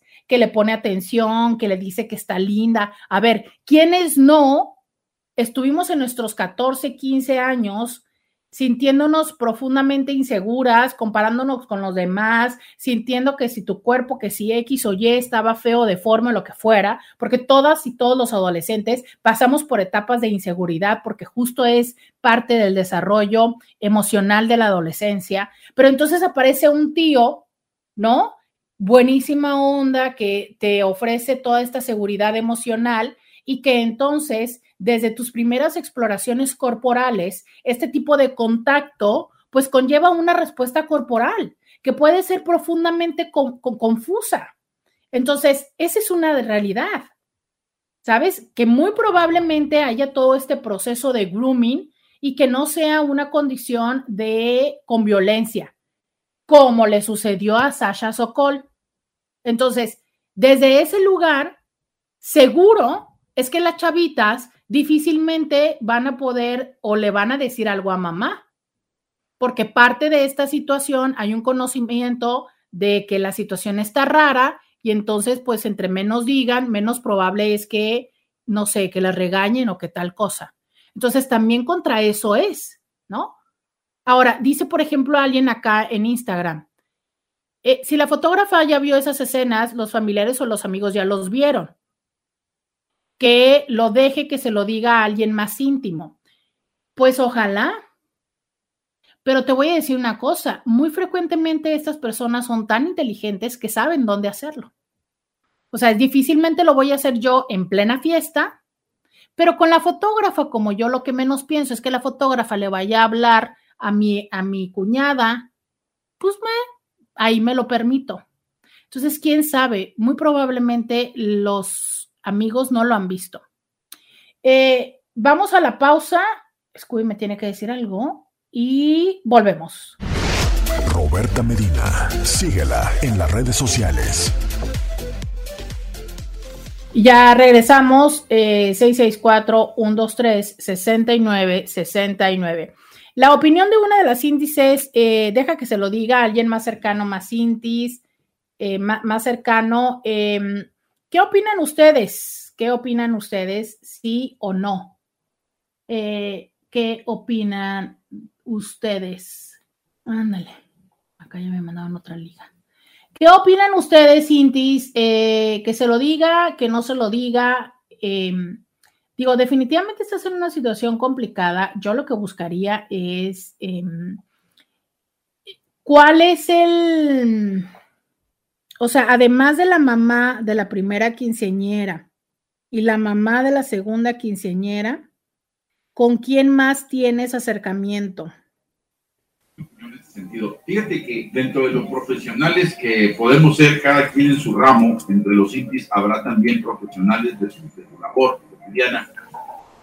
Ese poder, como le llamas tú, ese empoderamiento de género, pudiera permitir o debe permitir, mejor dicho, debe permitir el retirar a ciertas personas. Por ejemplo, no es fotógrafa, digamos que es un fotógrafo. Yo estudio fotografía. Por cierto, esa foto que dices tú de la, foto susodicha del papiloma, este, se llama contrapicada. Eh, ah, el ángulo. El ángulo. De abajo hacia arriba. Ok. Y no de la parte, de la parte más alta de un punto X en el estudio hacia abajo, ¿no? Ok. y bueno, pues de arriba, que hace que las cosas se vean con mayor volumen. O sea, tip para los que quieren tomarse un dick pic. Si es él y no ella, es muy sencillo, Roberta. Oiga, señor, yo así no trabajo. Le voy a pedir que por favor se retire y me deje, en este caso, a la quinceañera trabajar conmigo, que tiene pues pactado una cita, un negocio, tengo más, más trabajo. Si se puede retirar, por favor. De hecho, usted aquí no está autorizado. Tengo una lista usted no está autorizado, están los chambelanes, está el novio, de hecho, o no hay ningún novio. Le voy a pedir que por favor se retire. Siendo fotógrafo a una, a una jovencita, que sabemos en, en una sesión fotográfica, si se trata de 15 años, pues ni el fotógrafo va a estarla maquillando, ni va a estar arreglándole el moño. En todo caso, tendrá algún asistente que le diga, oye, levántame esta luz, pon esta, esta luz, apágala, ¿sabes qué? Quita ese tapete, pon el otro. Tendrá algún asistente, pero el fotógrafo no tendría que entrar en contacto con nadie. Pero sí se pudiera dar, se pudiera dar cuenta de que no están bien las cosas. Y tiene ese poder porque tiene ese poder de decirle, oiga, usted retíreseme de ahí, no esté tan cerca, me estoy, estoy, ampliando aquí el escenario. El otro poder sería máximo el del género, que en este caso si es una fotógrafa, pues también tiene todo el poder del profesionalismo que la distingue o que distingue esta, a, esta, a esta fotógrafa, de decirle, yo sabe qué, señor, usted no puede estar para empezar en mi cuadro de trabajo. Se me sale usted del foco y si va a venir alguien, tiene que venir a preguntarme a mí si puedo hacer esto. ¿Por qué, Roberta? Porque esto es lo que ha pasado hace millones y millones de años. Oye, ¿qué hago mientras estoy viendo todo el showcito? Ya le están faltando respeto, de hecho, a gente grande, gente adulta, niños, jovencitos como en este caso la quinceañera. Si es una foto para un, este, para un certificado, pues tampoco te tienen que estar agarrando ni tentando, ni eso es, eso de inmediato también el cuerpo lo detecta. En este caso, yo acudo, Roberta, a que el profesional de cualquier disciplina tiene la autoridad para retirar a quien sea. De hecho, hasta el que le paga, porque a veces son medios groseros también. Ah, es que usted, usted no sabe, usted no esto. En una ocasión me, me, me, tocó ir a, unos, a un cumpleaños y la persona que pagó las fotografías decía, estas fotos estas fotos no me gustan, estas fotos no son, estaba reclamando al fotógrafo, le dije, a ver, déjame checar las fotos. Dije, ah, ok, no, mira, es que este señor o esta señorita estudiaron, estudiaron fotografía, estas son fotos arte, déjame, yo platico con él, ah, mira, toma todas las fotos en el centro, el pastel ponlo en el centro, el niño ponlo en el centro y olvídate de ubicar la cámara y la composición, tú tomas, dispárale, tú eres un pistolero, tú tírale a la cámara. Entonces, de repente tenemos este poder los profesionales de cortar, de coartar, de suprimir, de decir sí, de, decir no. Y como siempre, Roberto, muchas gracias por dejarme decir lo que pienso, lo que creo. Este, oye, muchas gracias eh, por el decirnos esto de, de, la contrapicada. Digo, me parece muy importante para cuando se vayan a tomar fotografías de, de ese espacio corporal para los hombres que quieran modificar su, eh, su dimensión. Em, creo que esto que tú dices, Scooby, tienes la razón en el hecho de podemos hacerlo, ¿no? En este momento se me ocurre que como cualquier profesión, como lo decías, a lo mejor desde lo médico y demás, por un lado sí, pero a veces también existe esta otra parte, al menos, por ejemplo, yo como psicóloga, em, por ejemplo, parte de lo que son los lineamientos, si es menor de edad, yo todo lo contrario.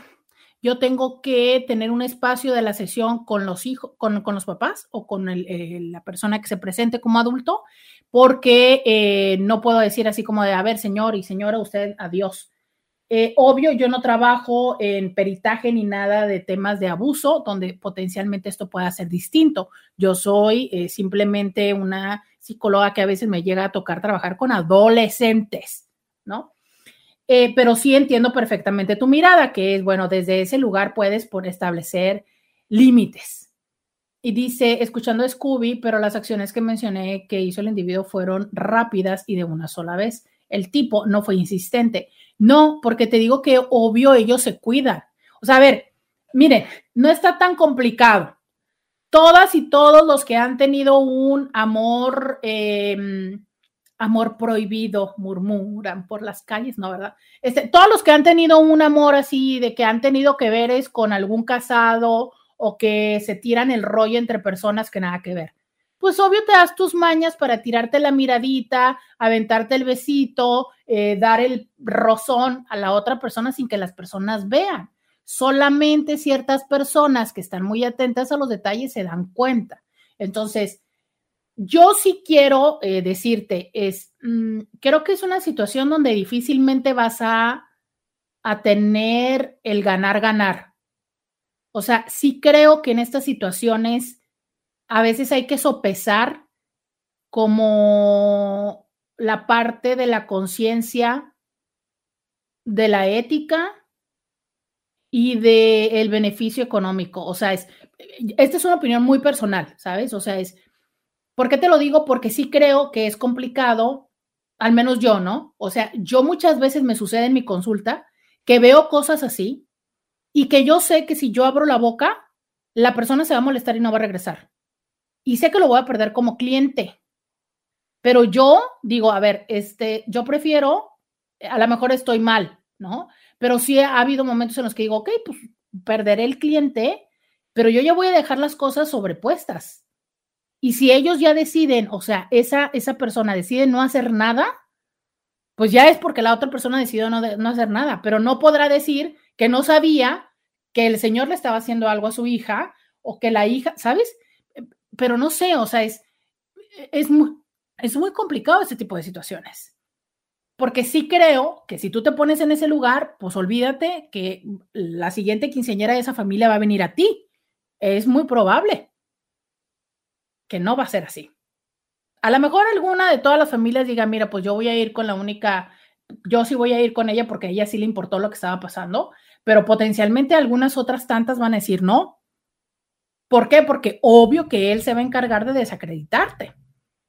¿Por qué? Porque va a buscar salvarse hasta que ya aparezca alguna otra prima que va a, a no caer en esa parte de la seducción, que va a abrir la boca y que va a decir gracias, ¿no? ¿Por qué? Porque como tú pusiste eso en evidente, eso le dio a ella la oportunidad de poder abrir la boca.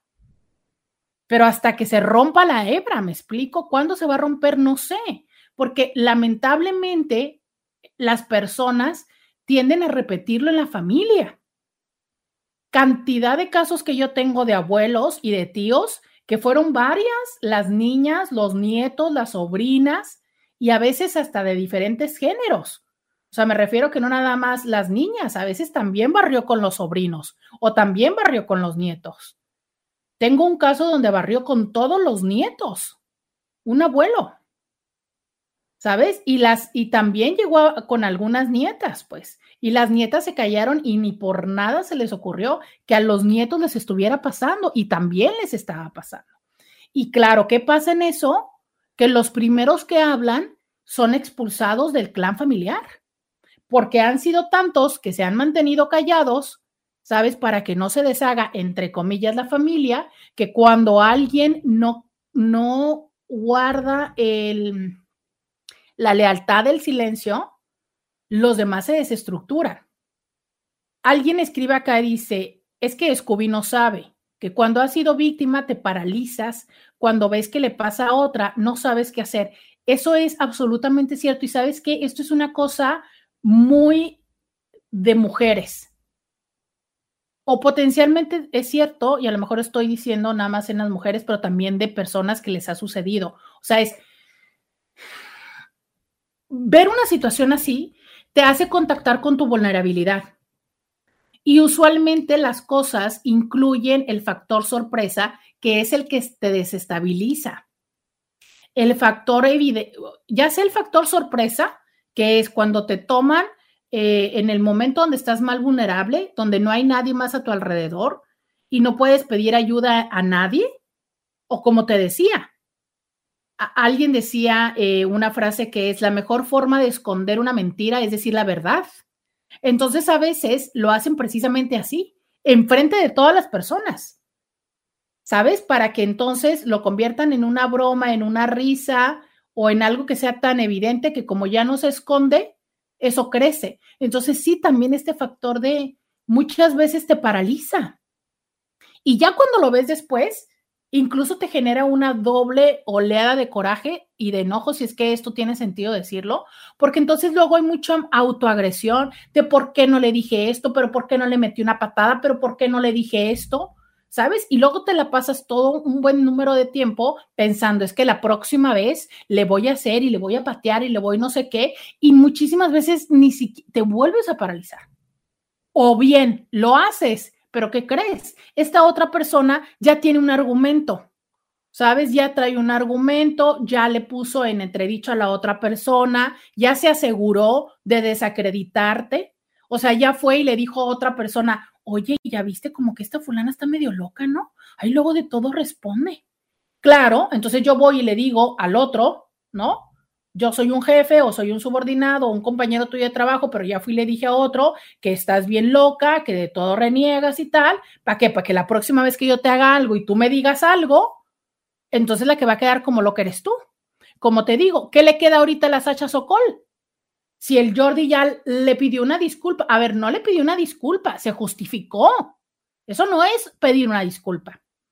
Y a veces, perdóname, pero hay disculpas que tú puedes ofrecer, pero que carajo, o sea, no sé si a veces calan más, pero bueno, independientemente de eso, ok, pero a ver, ok, ya pediste una disculpa y ¿qué quieres que yo diga? ¿Qué, qué, qué, qué más puedo decir?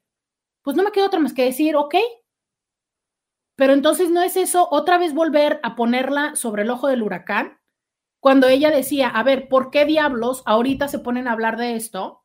Y en vez de que en ese momento el tipo, Jordi, salga y diga, discúlpame, ah, no. Pasan los meses y después dice, ah, por cierto, discúlpame por lo que hice. O sea, gracias. Otra vez volver a actualizar el tema. Claro, volvemos a lo mismo. En el mundo de la farándula hay personas que hacen cualquier cosa por eh, generar likes, views y demás. Pero, a ver, ¿está haciendo esto a costa de la salud mental de alguien? ¿Está haciendo tus agarradas y disfrutes de nalgas a costa de la estabilidad mental de alguien más? Porque perdóname, pero eso es un abuso. No hay otra forma de llamarle. Vamos a la pausa y volvemos. Podcast de Roberta Medina. Ya regresamos. Eh, híjole, es que hay muchas cosas que decir.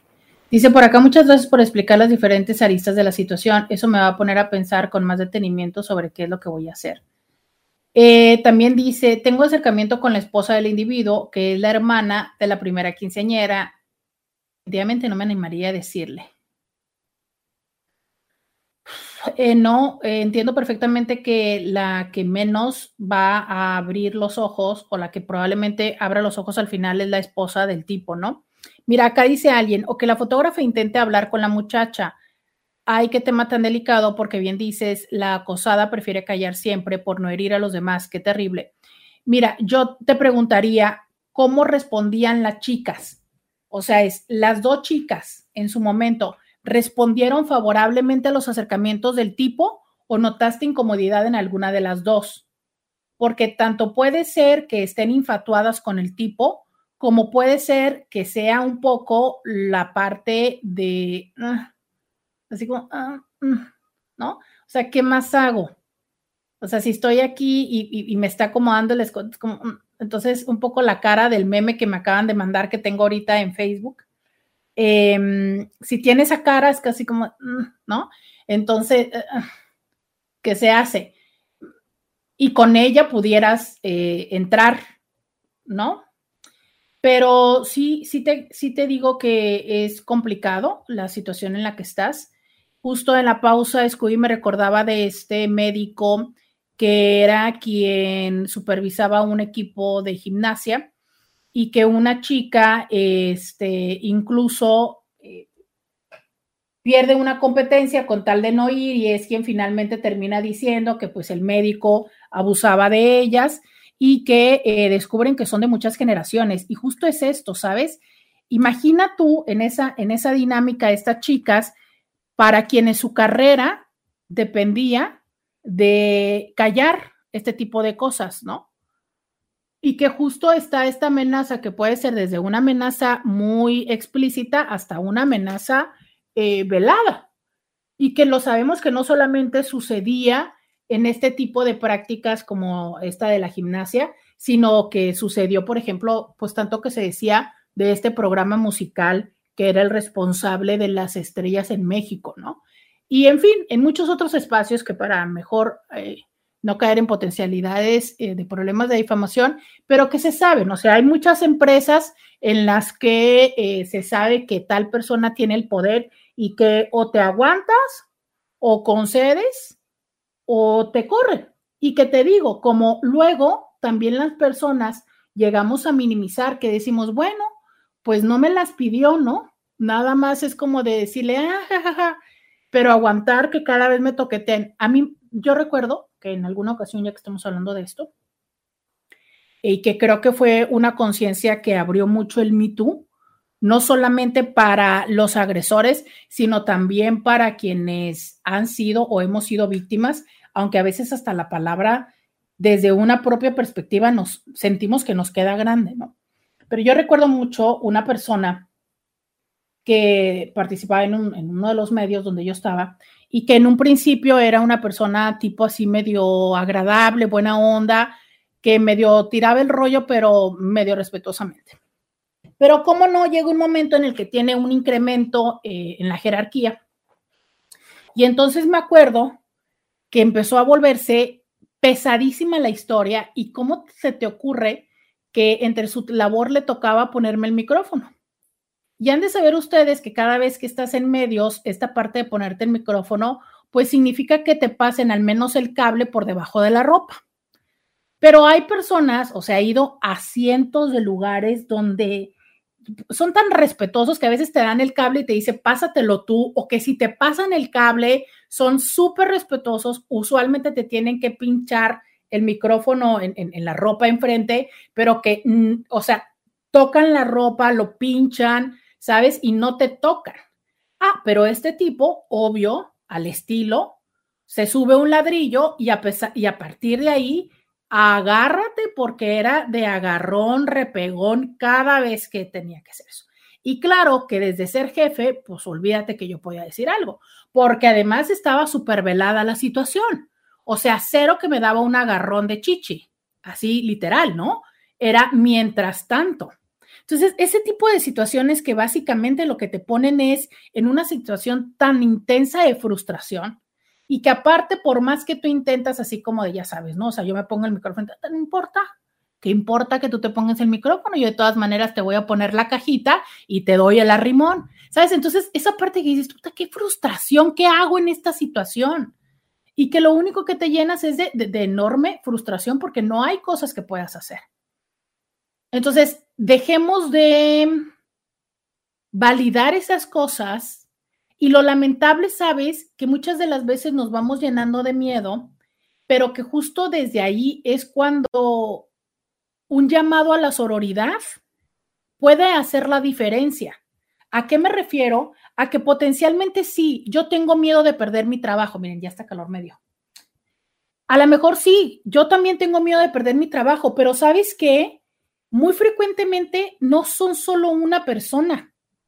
Las personas que tienden a actuar así usualmente también trastocan los límites de alguien más.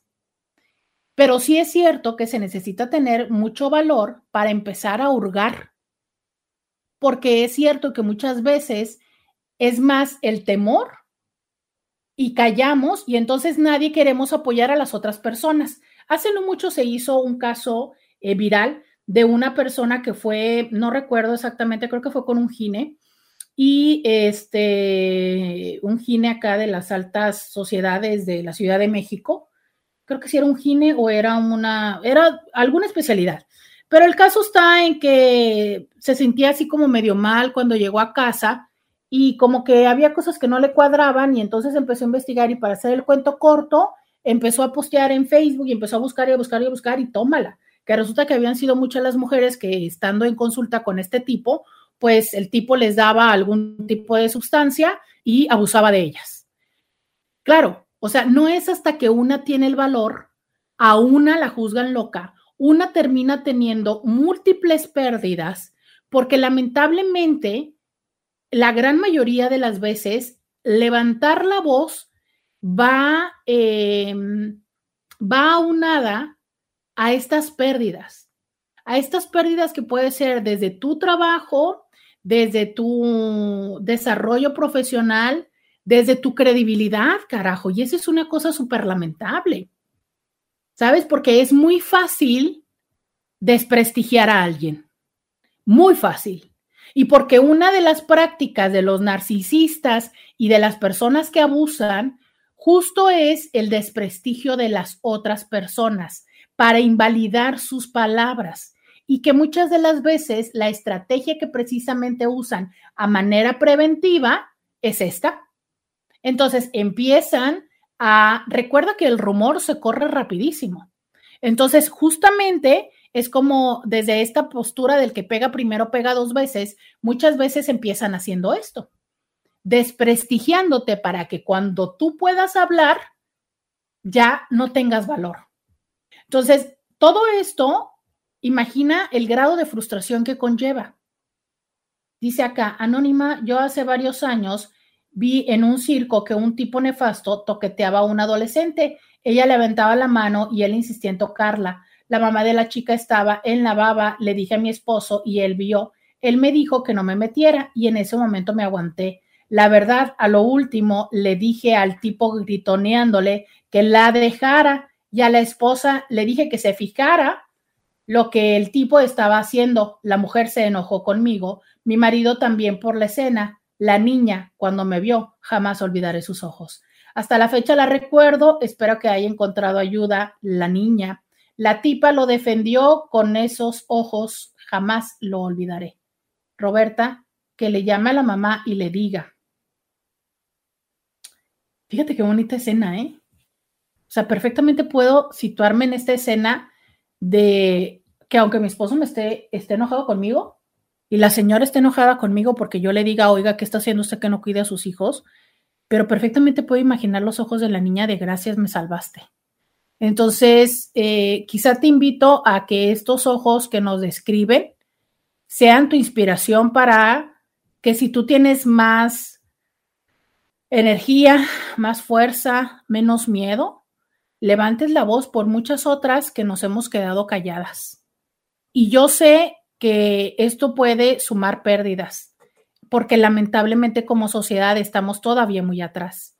Pero ojalá cada vez seamos más los que levantemos la voz y los que nos sumamos. Y dejemos y evitemos que este tipo de abusos que a veces se enmascaran en un, claro que no, nada más me estaba tomando la foto contigo, dejen de suceder. Ah, ok, la fotógrafa, te dicen, ¿estás acá, fotógrafa?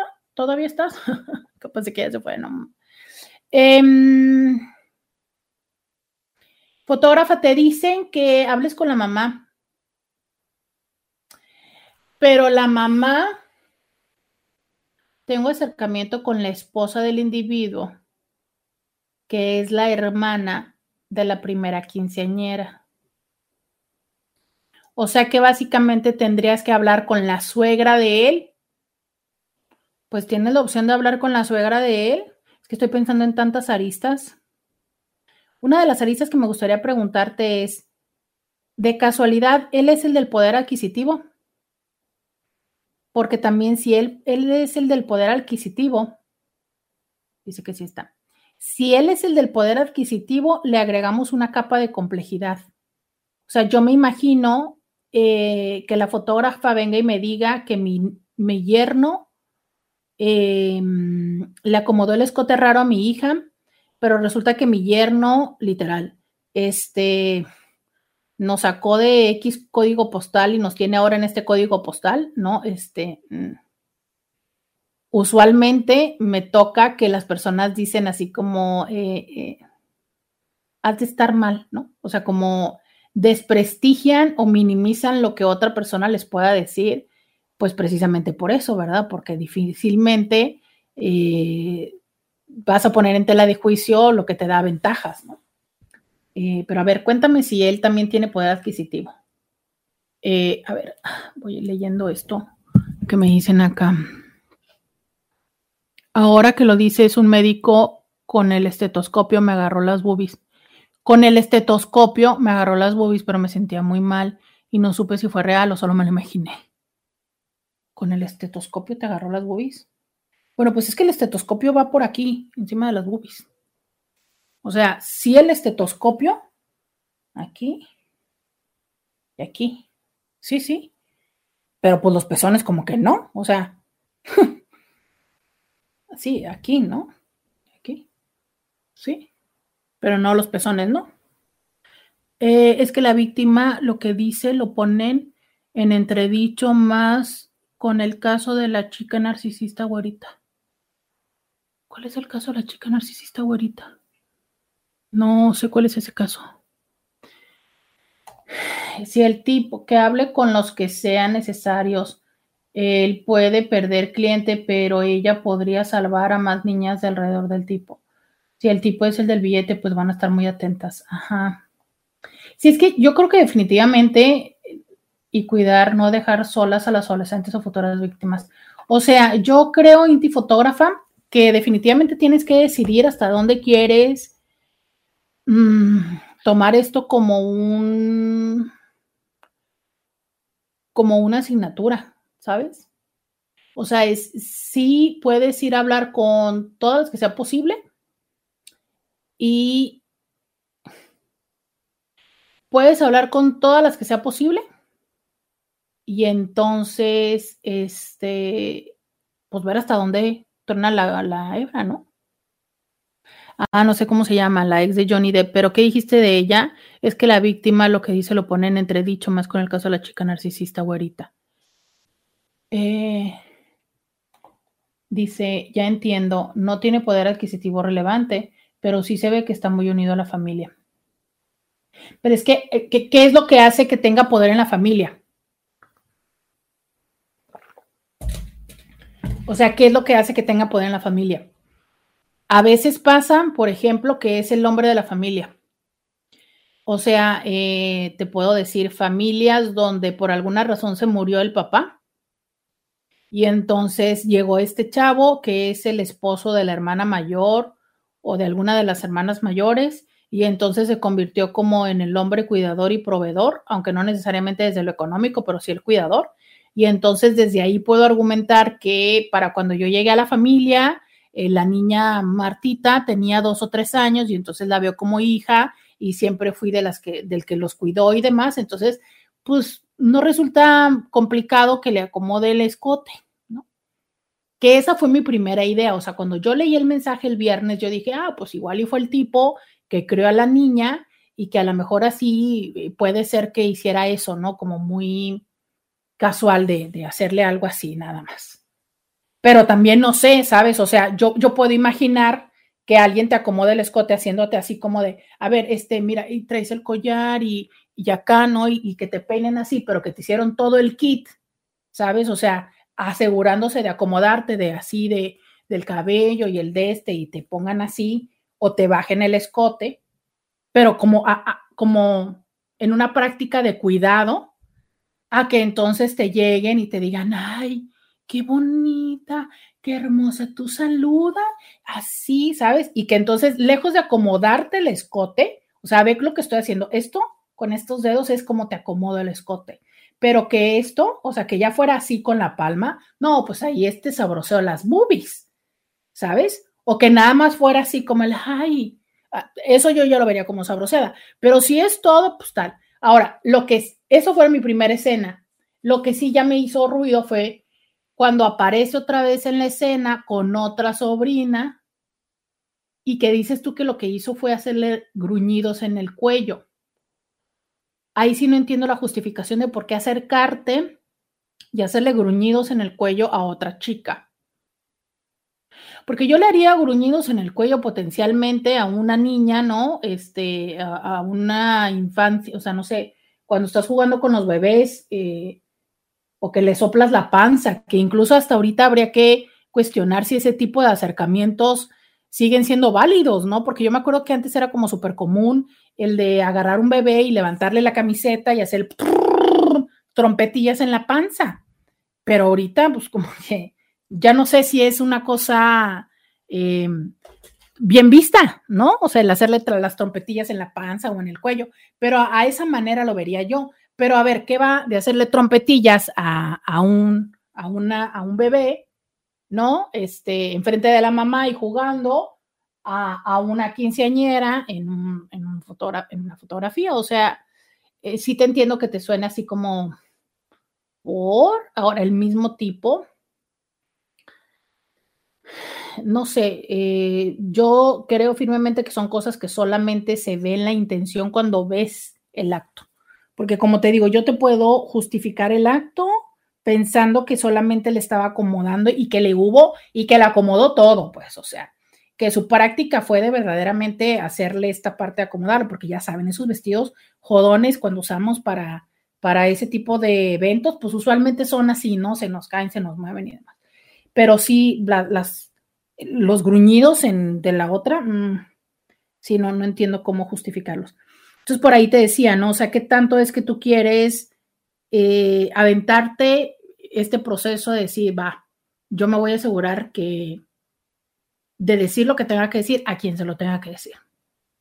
Y con la conciencia de que eso va a derivar en potencialmente un, un tema de poco agrado, ¿sabes? O sea, yo creo que a las personas nos gustaría pensar que las mamás van a ser muy receptivas o las personas a cargo y te van a decir muchas gracias por, por, por, ayudarme con mi hija. Uno quisiera que así fuera, pero la realidad es que no siempre es así. Como esta chica que nos dijo, ¿no? Este, Resulta que la señora del circo se enojó y, pero la niña con sus ojos me dijo gracias, entonces no sé. Ahora, aquí me, me gusta esta opción que nos dice alguien y dice, puede preguntar en el DIF y decir que no tiene pruebas. También es otra cosa, o sea, preguntar a alguien que tenga un conocimiento al respecto y que diga eh, cómo hacerle.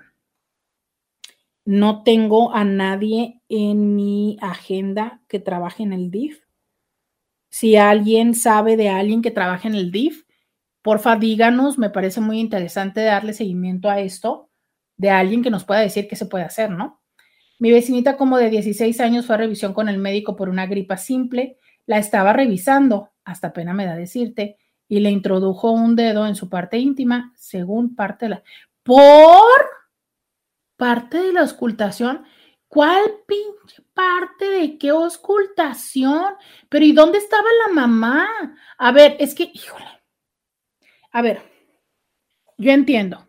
Yo entiendo que los seres la recetó como si nada, como a los tres días a la chamaca le cayó el 20 y razonó que no tenía nada que ver lo que le hizo con la razón de la consulta. A ver, es que yo entiendo lo siguiente. Los adolescentes somos pesados, somos desagradables, nos creemos adultos, a los 16 años nos supercreemos adultos. Sí, sí, sí, totalmente de acuerdo. Pero no somos adultos, no somos adultos. Entonces, como los papás como si nada, ni en cuenta, no hicieron nada, pero es que no sabían, por lo que estoy entendiendo es que a la chava no le cayó el 20 hasta los tres días que dijo, probablemente, ¿no? Entonces, a ver, es, si entiendan esto, cuando está pasando, usualmente hay un factor de parálisis. O sea, usualmente, imagínate que tú eres una niña de 16 años y vas al doctor porque tienes gripa y de repente el otro te busca y tú dices, como que no, como que no necesariamente, como que sabes que algo no está bien, pero no necesariamente entiendes. Y sobre todo hay un elemento muy fuerte, dudamos de nosotros mismos. A ver, por algo es que estas personas nefastas, saben a quién hacérselo. ¿Sabes? O sea, por eso es que no se lo hacen a todas. Iba con su mamá, pero ella se quedó afuera del consultorio. Bien ingenuos en esta familia. O sea, las personas saben a quién se lo hacen, ¿sabes? ¿Por qué no se lo hacen a otras niñas que están bien pilas, bien despiertas, bien sacale punta, diría yo? Pues claro que no, porque bien que sabe el tipo que a la hora que le diga, a ver, voy a revisarte, no, la niña va a decir, ¿por qué? Entonces, claro, otra niña que él ve ingenua, porque esta es una de las características, ¿sabes? Em, dice por acá, o vale madristas, porque si le pasa a mi hija, le saco los ojos al cabrón. Claro, claro. Pero entonces es esa parte donde hay cierta forma de ser de ciertas personas que somos más proclives a eso. Hay una parte que dice esta Inti que es ingenuidad. Sí, hay mayor ingenuidad, pero también hay mayor como pasividad. somos personas que nos han enseñado a ser buenos niños. Somos personas que tendemos a evitar el conflicto. Entonces, una persona que no le tiene miedo al conflicto, ¿sabes? A gritar y en ese momento decir, ¿sabes qué, hijo? Y aventar y, y abrir la puerta y sacar, o en ese momento de gritar, y mamá, ¿sabes? Para que entre la mamá. Pero hay otras personas que dices tú, ay, no, este, ay, qué, eh, ay, qué pena, es que no, es que luego mi mamá se va. Entonces, esas personas, pues claro que tenemos mayor propensión a que las otras personas saben. O sea, saben con quién subirse. Literal, o sea, saben a quién subírsele encima. Dice, mi esposo es ortopedista y nunca revisa a ninguna mujer o menor de edad sin una enfermera o familiar presente. Ha preferido cancelar consultas para protegerse de cualquier situación. Y qué bueno, o sea, qué bueno que hace eso. Digo, lo hace por protegerse él, pero ok, por lo que sea, es, lo hace. ¿Sabes? Porque sí, a ver, es que, insisto, nosotros a esa edad nos creemos mayores de edad, pero hay una parte que no necesariamente somos así. Entonces, yo también quiero decirles a todas las mamás que han sido mamás muy calzonudas, como esta mamá que dice, es que yo lo mato al can, también empoderen a sus hijos porque muy frecuentemente el que ustedes sean tan calzonudas también significa que seguramente han sido calzonudas con los hijos y entonces eso hace que los hijos sean menos, con menos fuerza. ¿Soy clara con lo que les digo? O sea, muy probablemente ustedes también fueron, al tener ese esa, eh, carácter, fueron impositivos sobre sus hijos, por ende, sus hijos tienden a ser más sumisos. Y es más probable que entonces venga alguien más también bragado y se les imponga a sus hijos. Buenas tardes. Eh, yo con mi como mamá y como mujer, creo que tengo la obligación de preguntar, en este caso a la quinceañera discretamente, que me di cuenta de tu situación y preguntar, ¿fue mi interpretación? ¿Te molesta? ¿Te sientes incómoda? Y si sí está pasando, hablar con sus padres y si es necesario yo decirles que fui testigo de la situación inusual. Fíjate que me gusta mucho lo que dices, ¿eh? No sé si la niña, si la Inti fotógrafa sigue acá. Inti fotógrafa, ¿sigues acá? me gusta mucho lo que dices. Em, creo que también hay una parte muy padre, entiendo yo, en lo que dices, que es mantener la calma, ¿no? O sea, como decirlo así, como de, oye, em, noté esto, eh, eh, sí vi bien. Pero también como le dices a una quinceañera de, oye, es que vi como que tu tío te gruñó en el cuello. Está como un poco medio raro, ¿no? A lo mejor en la del escote es más evidente, porque sí, como decirle, oye, este, noté que tu tío te acomodó el escote, eh, ¿está bien esto para ti? De a lo mejor hasta decirle, o sea, ¿necesitas ayuda? Pero sí veo que la del, la del cuello está un poco raro. Pero me gusta mucho esto que dices, fíjate. Creo que tengo la obligación de preguntar, en este caso a la quinceañera, discretamente, que me di cuenta de tal situación y preguntar, ¿fue mi interpretación? ¿Te molesta? ¿Te sientes incómoda? O sea, me gusta tu forma de decirlo porque lo pones como, o sea, me gusta, me gusta, me gusta, Laura, porque lo pones como es mi interpretación, ¿sabes? O sí, como, como, como no estás apuntando de tu tío, ¿no? Ni tú como de, ay, fulana, pues qué dejada, ¿no? ¿Por qué dejas que tu tío te agarre la chichis? Sino como un, ¿sabes qué? Noté esto, eh, ¿entendí bien? Y ya podrás ver que la chava te diga, no, no, no, no. Ahora, pon atención si te dice un no con susto. O sea, ya te la sabes, ¿no? Un no con susto es como, no, no, no, no, no. Eh, ¿sabes? Y entonces un no, así con los ojos de susto, pues ya sabes tú que, híjole, o sea, les dio espanto que te dieras cuenta.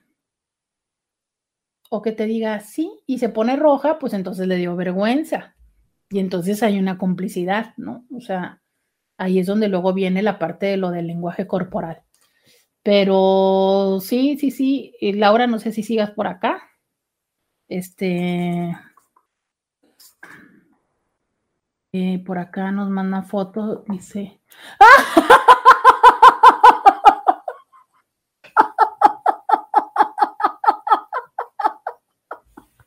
¡Qué mamones! Eh. Me mandan un meme del babo. A ver. Eh.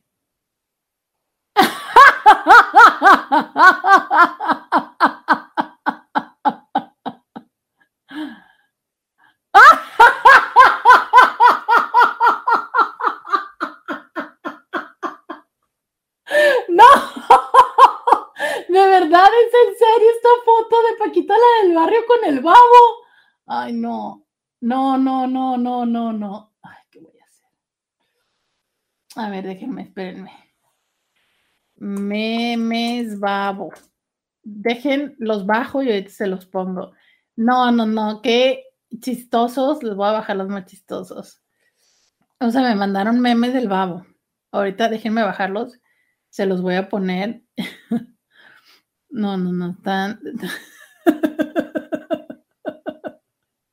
Ay, no. No, no, no, no, no, no, no, no, no, no. ¿Qué quieren de la vida? Este, bueno, también me mandaron este. Fue el mismo chavo que nos mandó todos estos memes. A ver, entonces espérenme, porque ahora tengo que subirlos acá. Es que ustedes no saben todo lo que uno tiene que andar haciendo, pues. Todo lo que uno hace para que ustedes se entretengan. A ver. A ver, ahí voy, ahí voy, ahí voy, ahí voy. Estoy buscando cómo subírselos.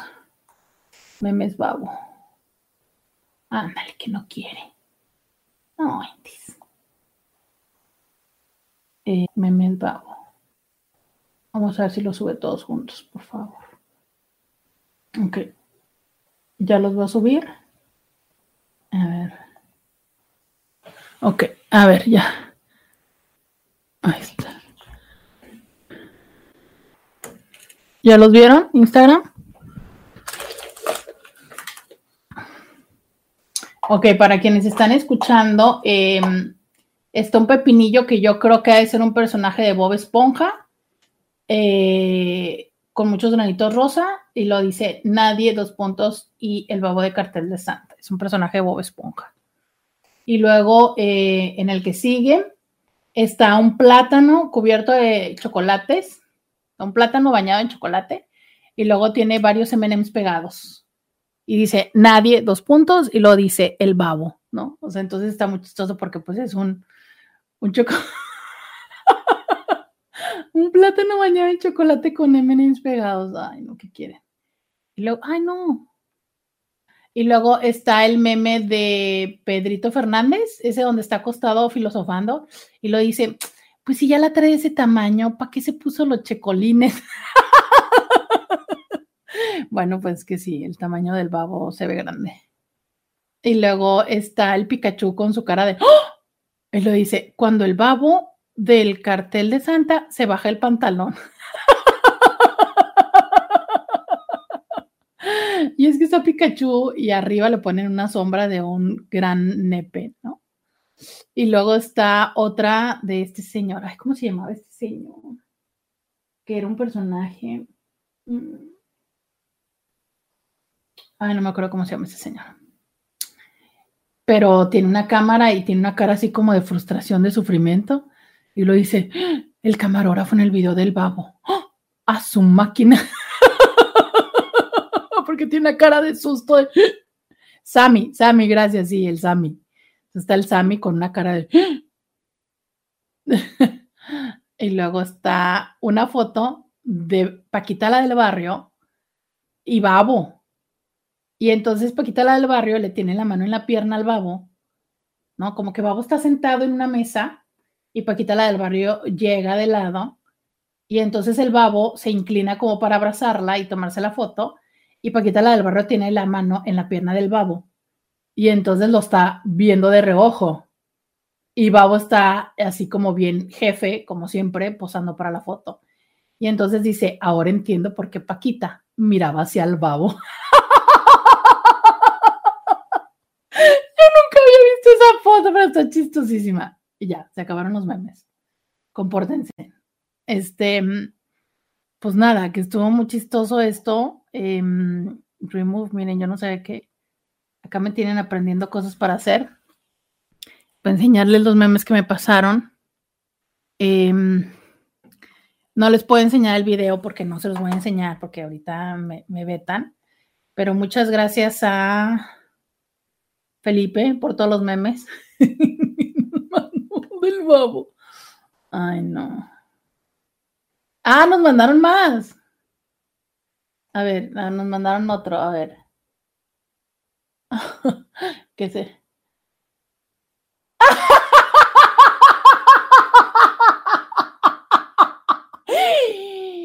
A su mecha, si se le ve en el video.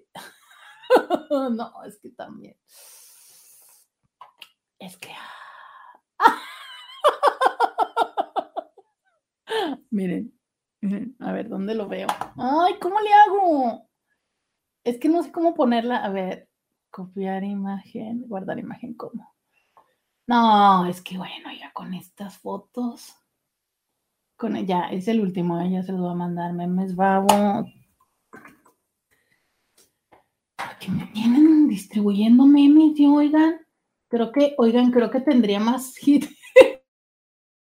Distribuir memes. No se grabó, no se grabó. Si me pongo a distribuir memes, ¿verdad? Guardar imagen como. Ay, no se puede. Ah, ya sé cómo.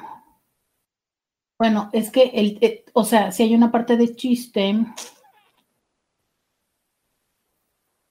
Si hay una parte de chiste, pero. Mm,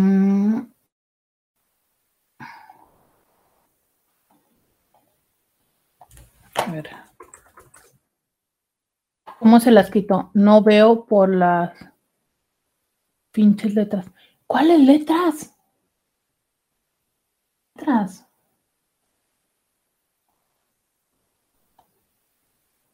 Ahí está. Miren.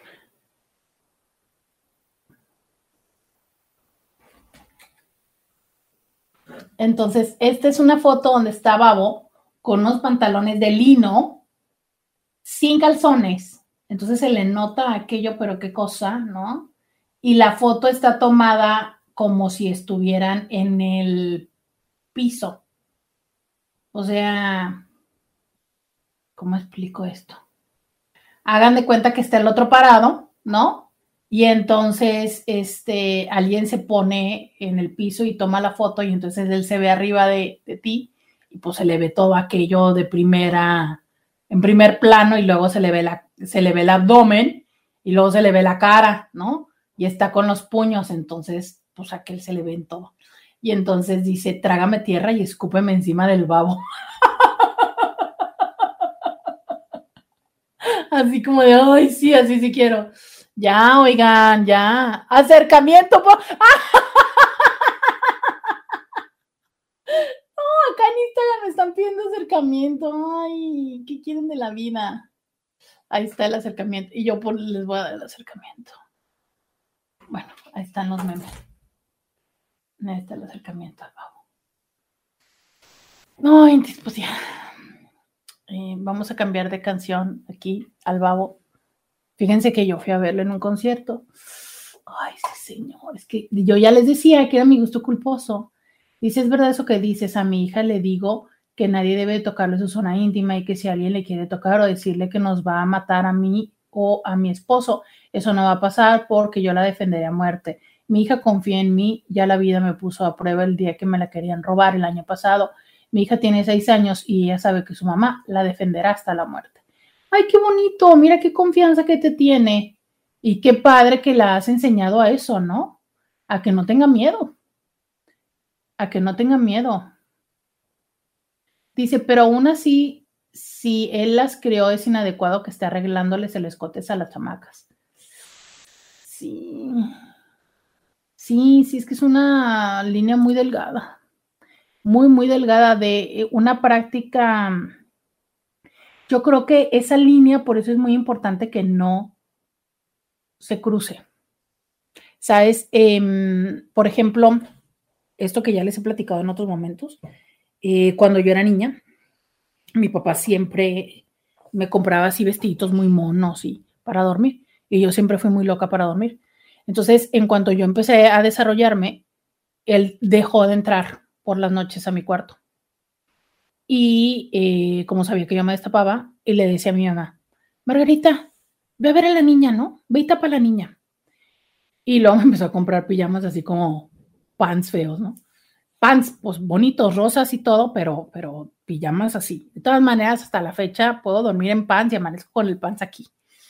Em, pero justo porque para él era como muy importante esa situación de, de dar los espacios.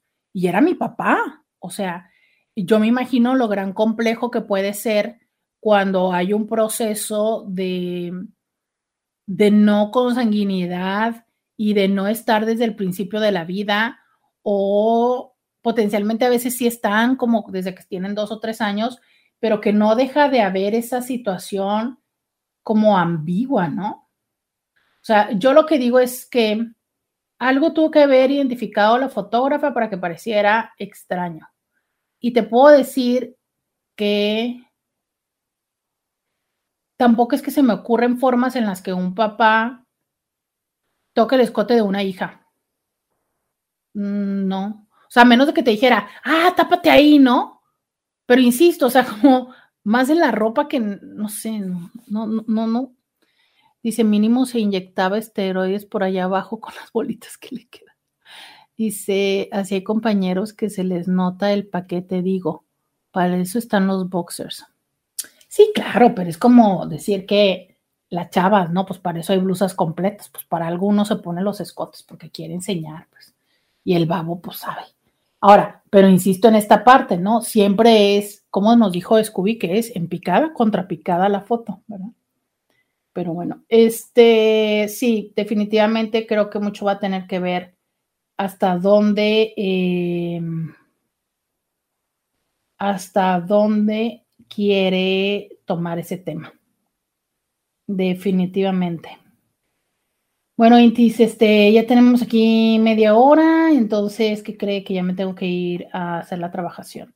Bueno, a preparar para la trabajación. Ya vimos memes, ya nos reímos, este, ya nos indignamos, ya nos congelamos, entonces, pues ya es necesario ir a trabajar, ¿verdad? Ya Lola se adueñó de mi cobija con la que me tapo las piernas. Lola, ¡no! Ay, no, la Lola está chupando mi micrófono, que me meto en la oreja. Bueno, este, mm, el audífono que me meto en la oreja. No, no quieren ir a hacer la trabajación. Oigan, debo de decirles que esto es un crop top. ¿No les da frío en la panza? O sea, yo hablando de, hablando de toques este, y de temas, ¿no? Este, yo es muy frecuente que traiga que la espalda se me vea. Entonces ya estoy acostumbrada a que me dé el frío ahí. Oiga, pero qué feo es que te dé el frío en la panza. ¿Qué se hizo? No estoy acostumbrada a eso. Pero aquí como estoy sentada no se ve. Oigan, vámonos. Vámonos. Bye bye. Roberta Medina. Escúchala en vivo de lunes a viernes a las 11 de la mañana por RCN 1470 AM.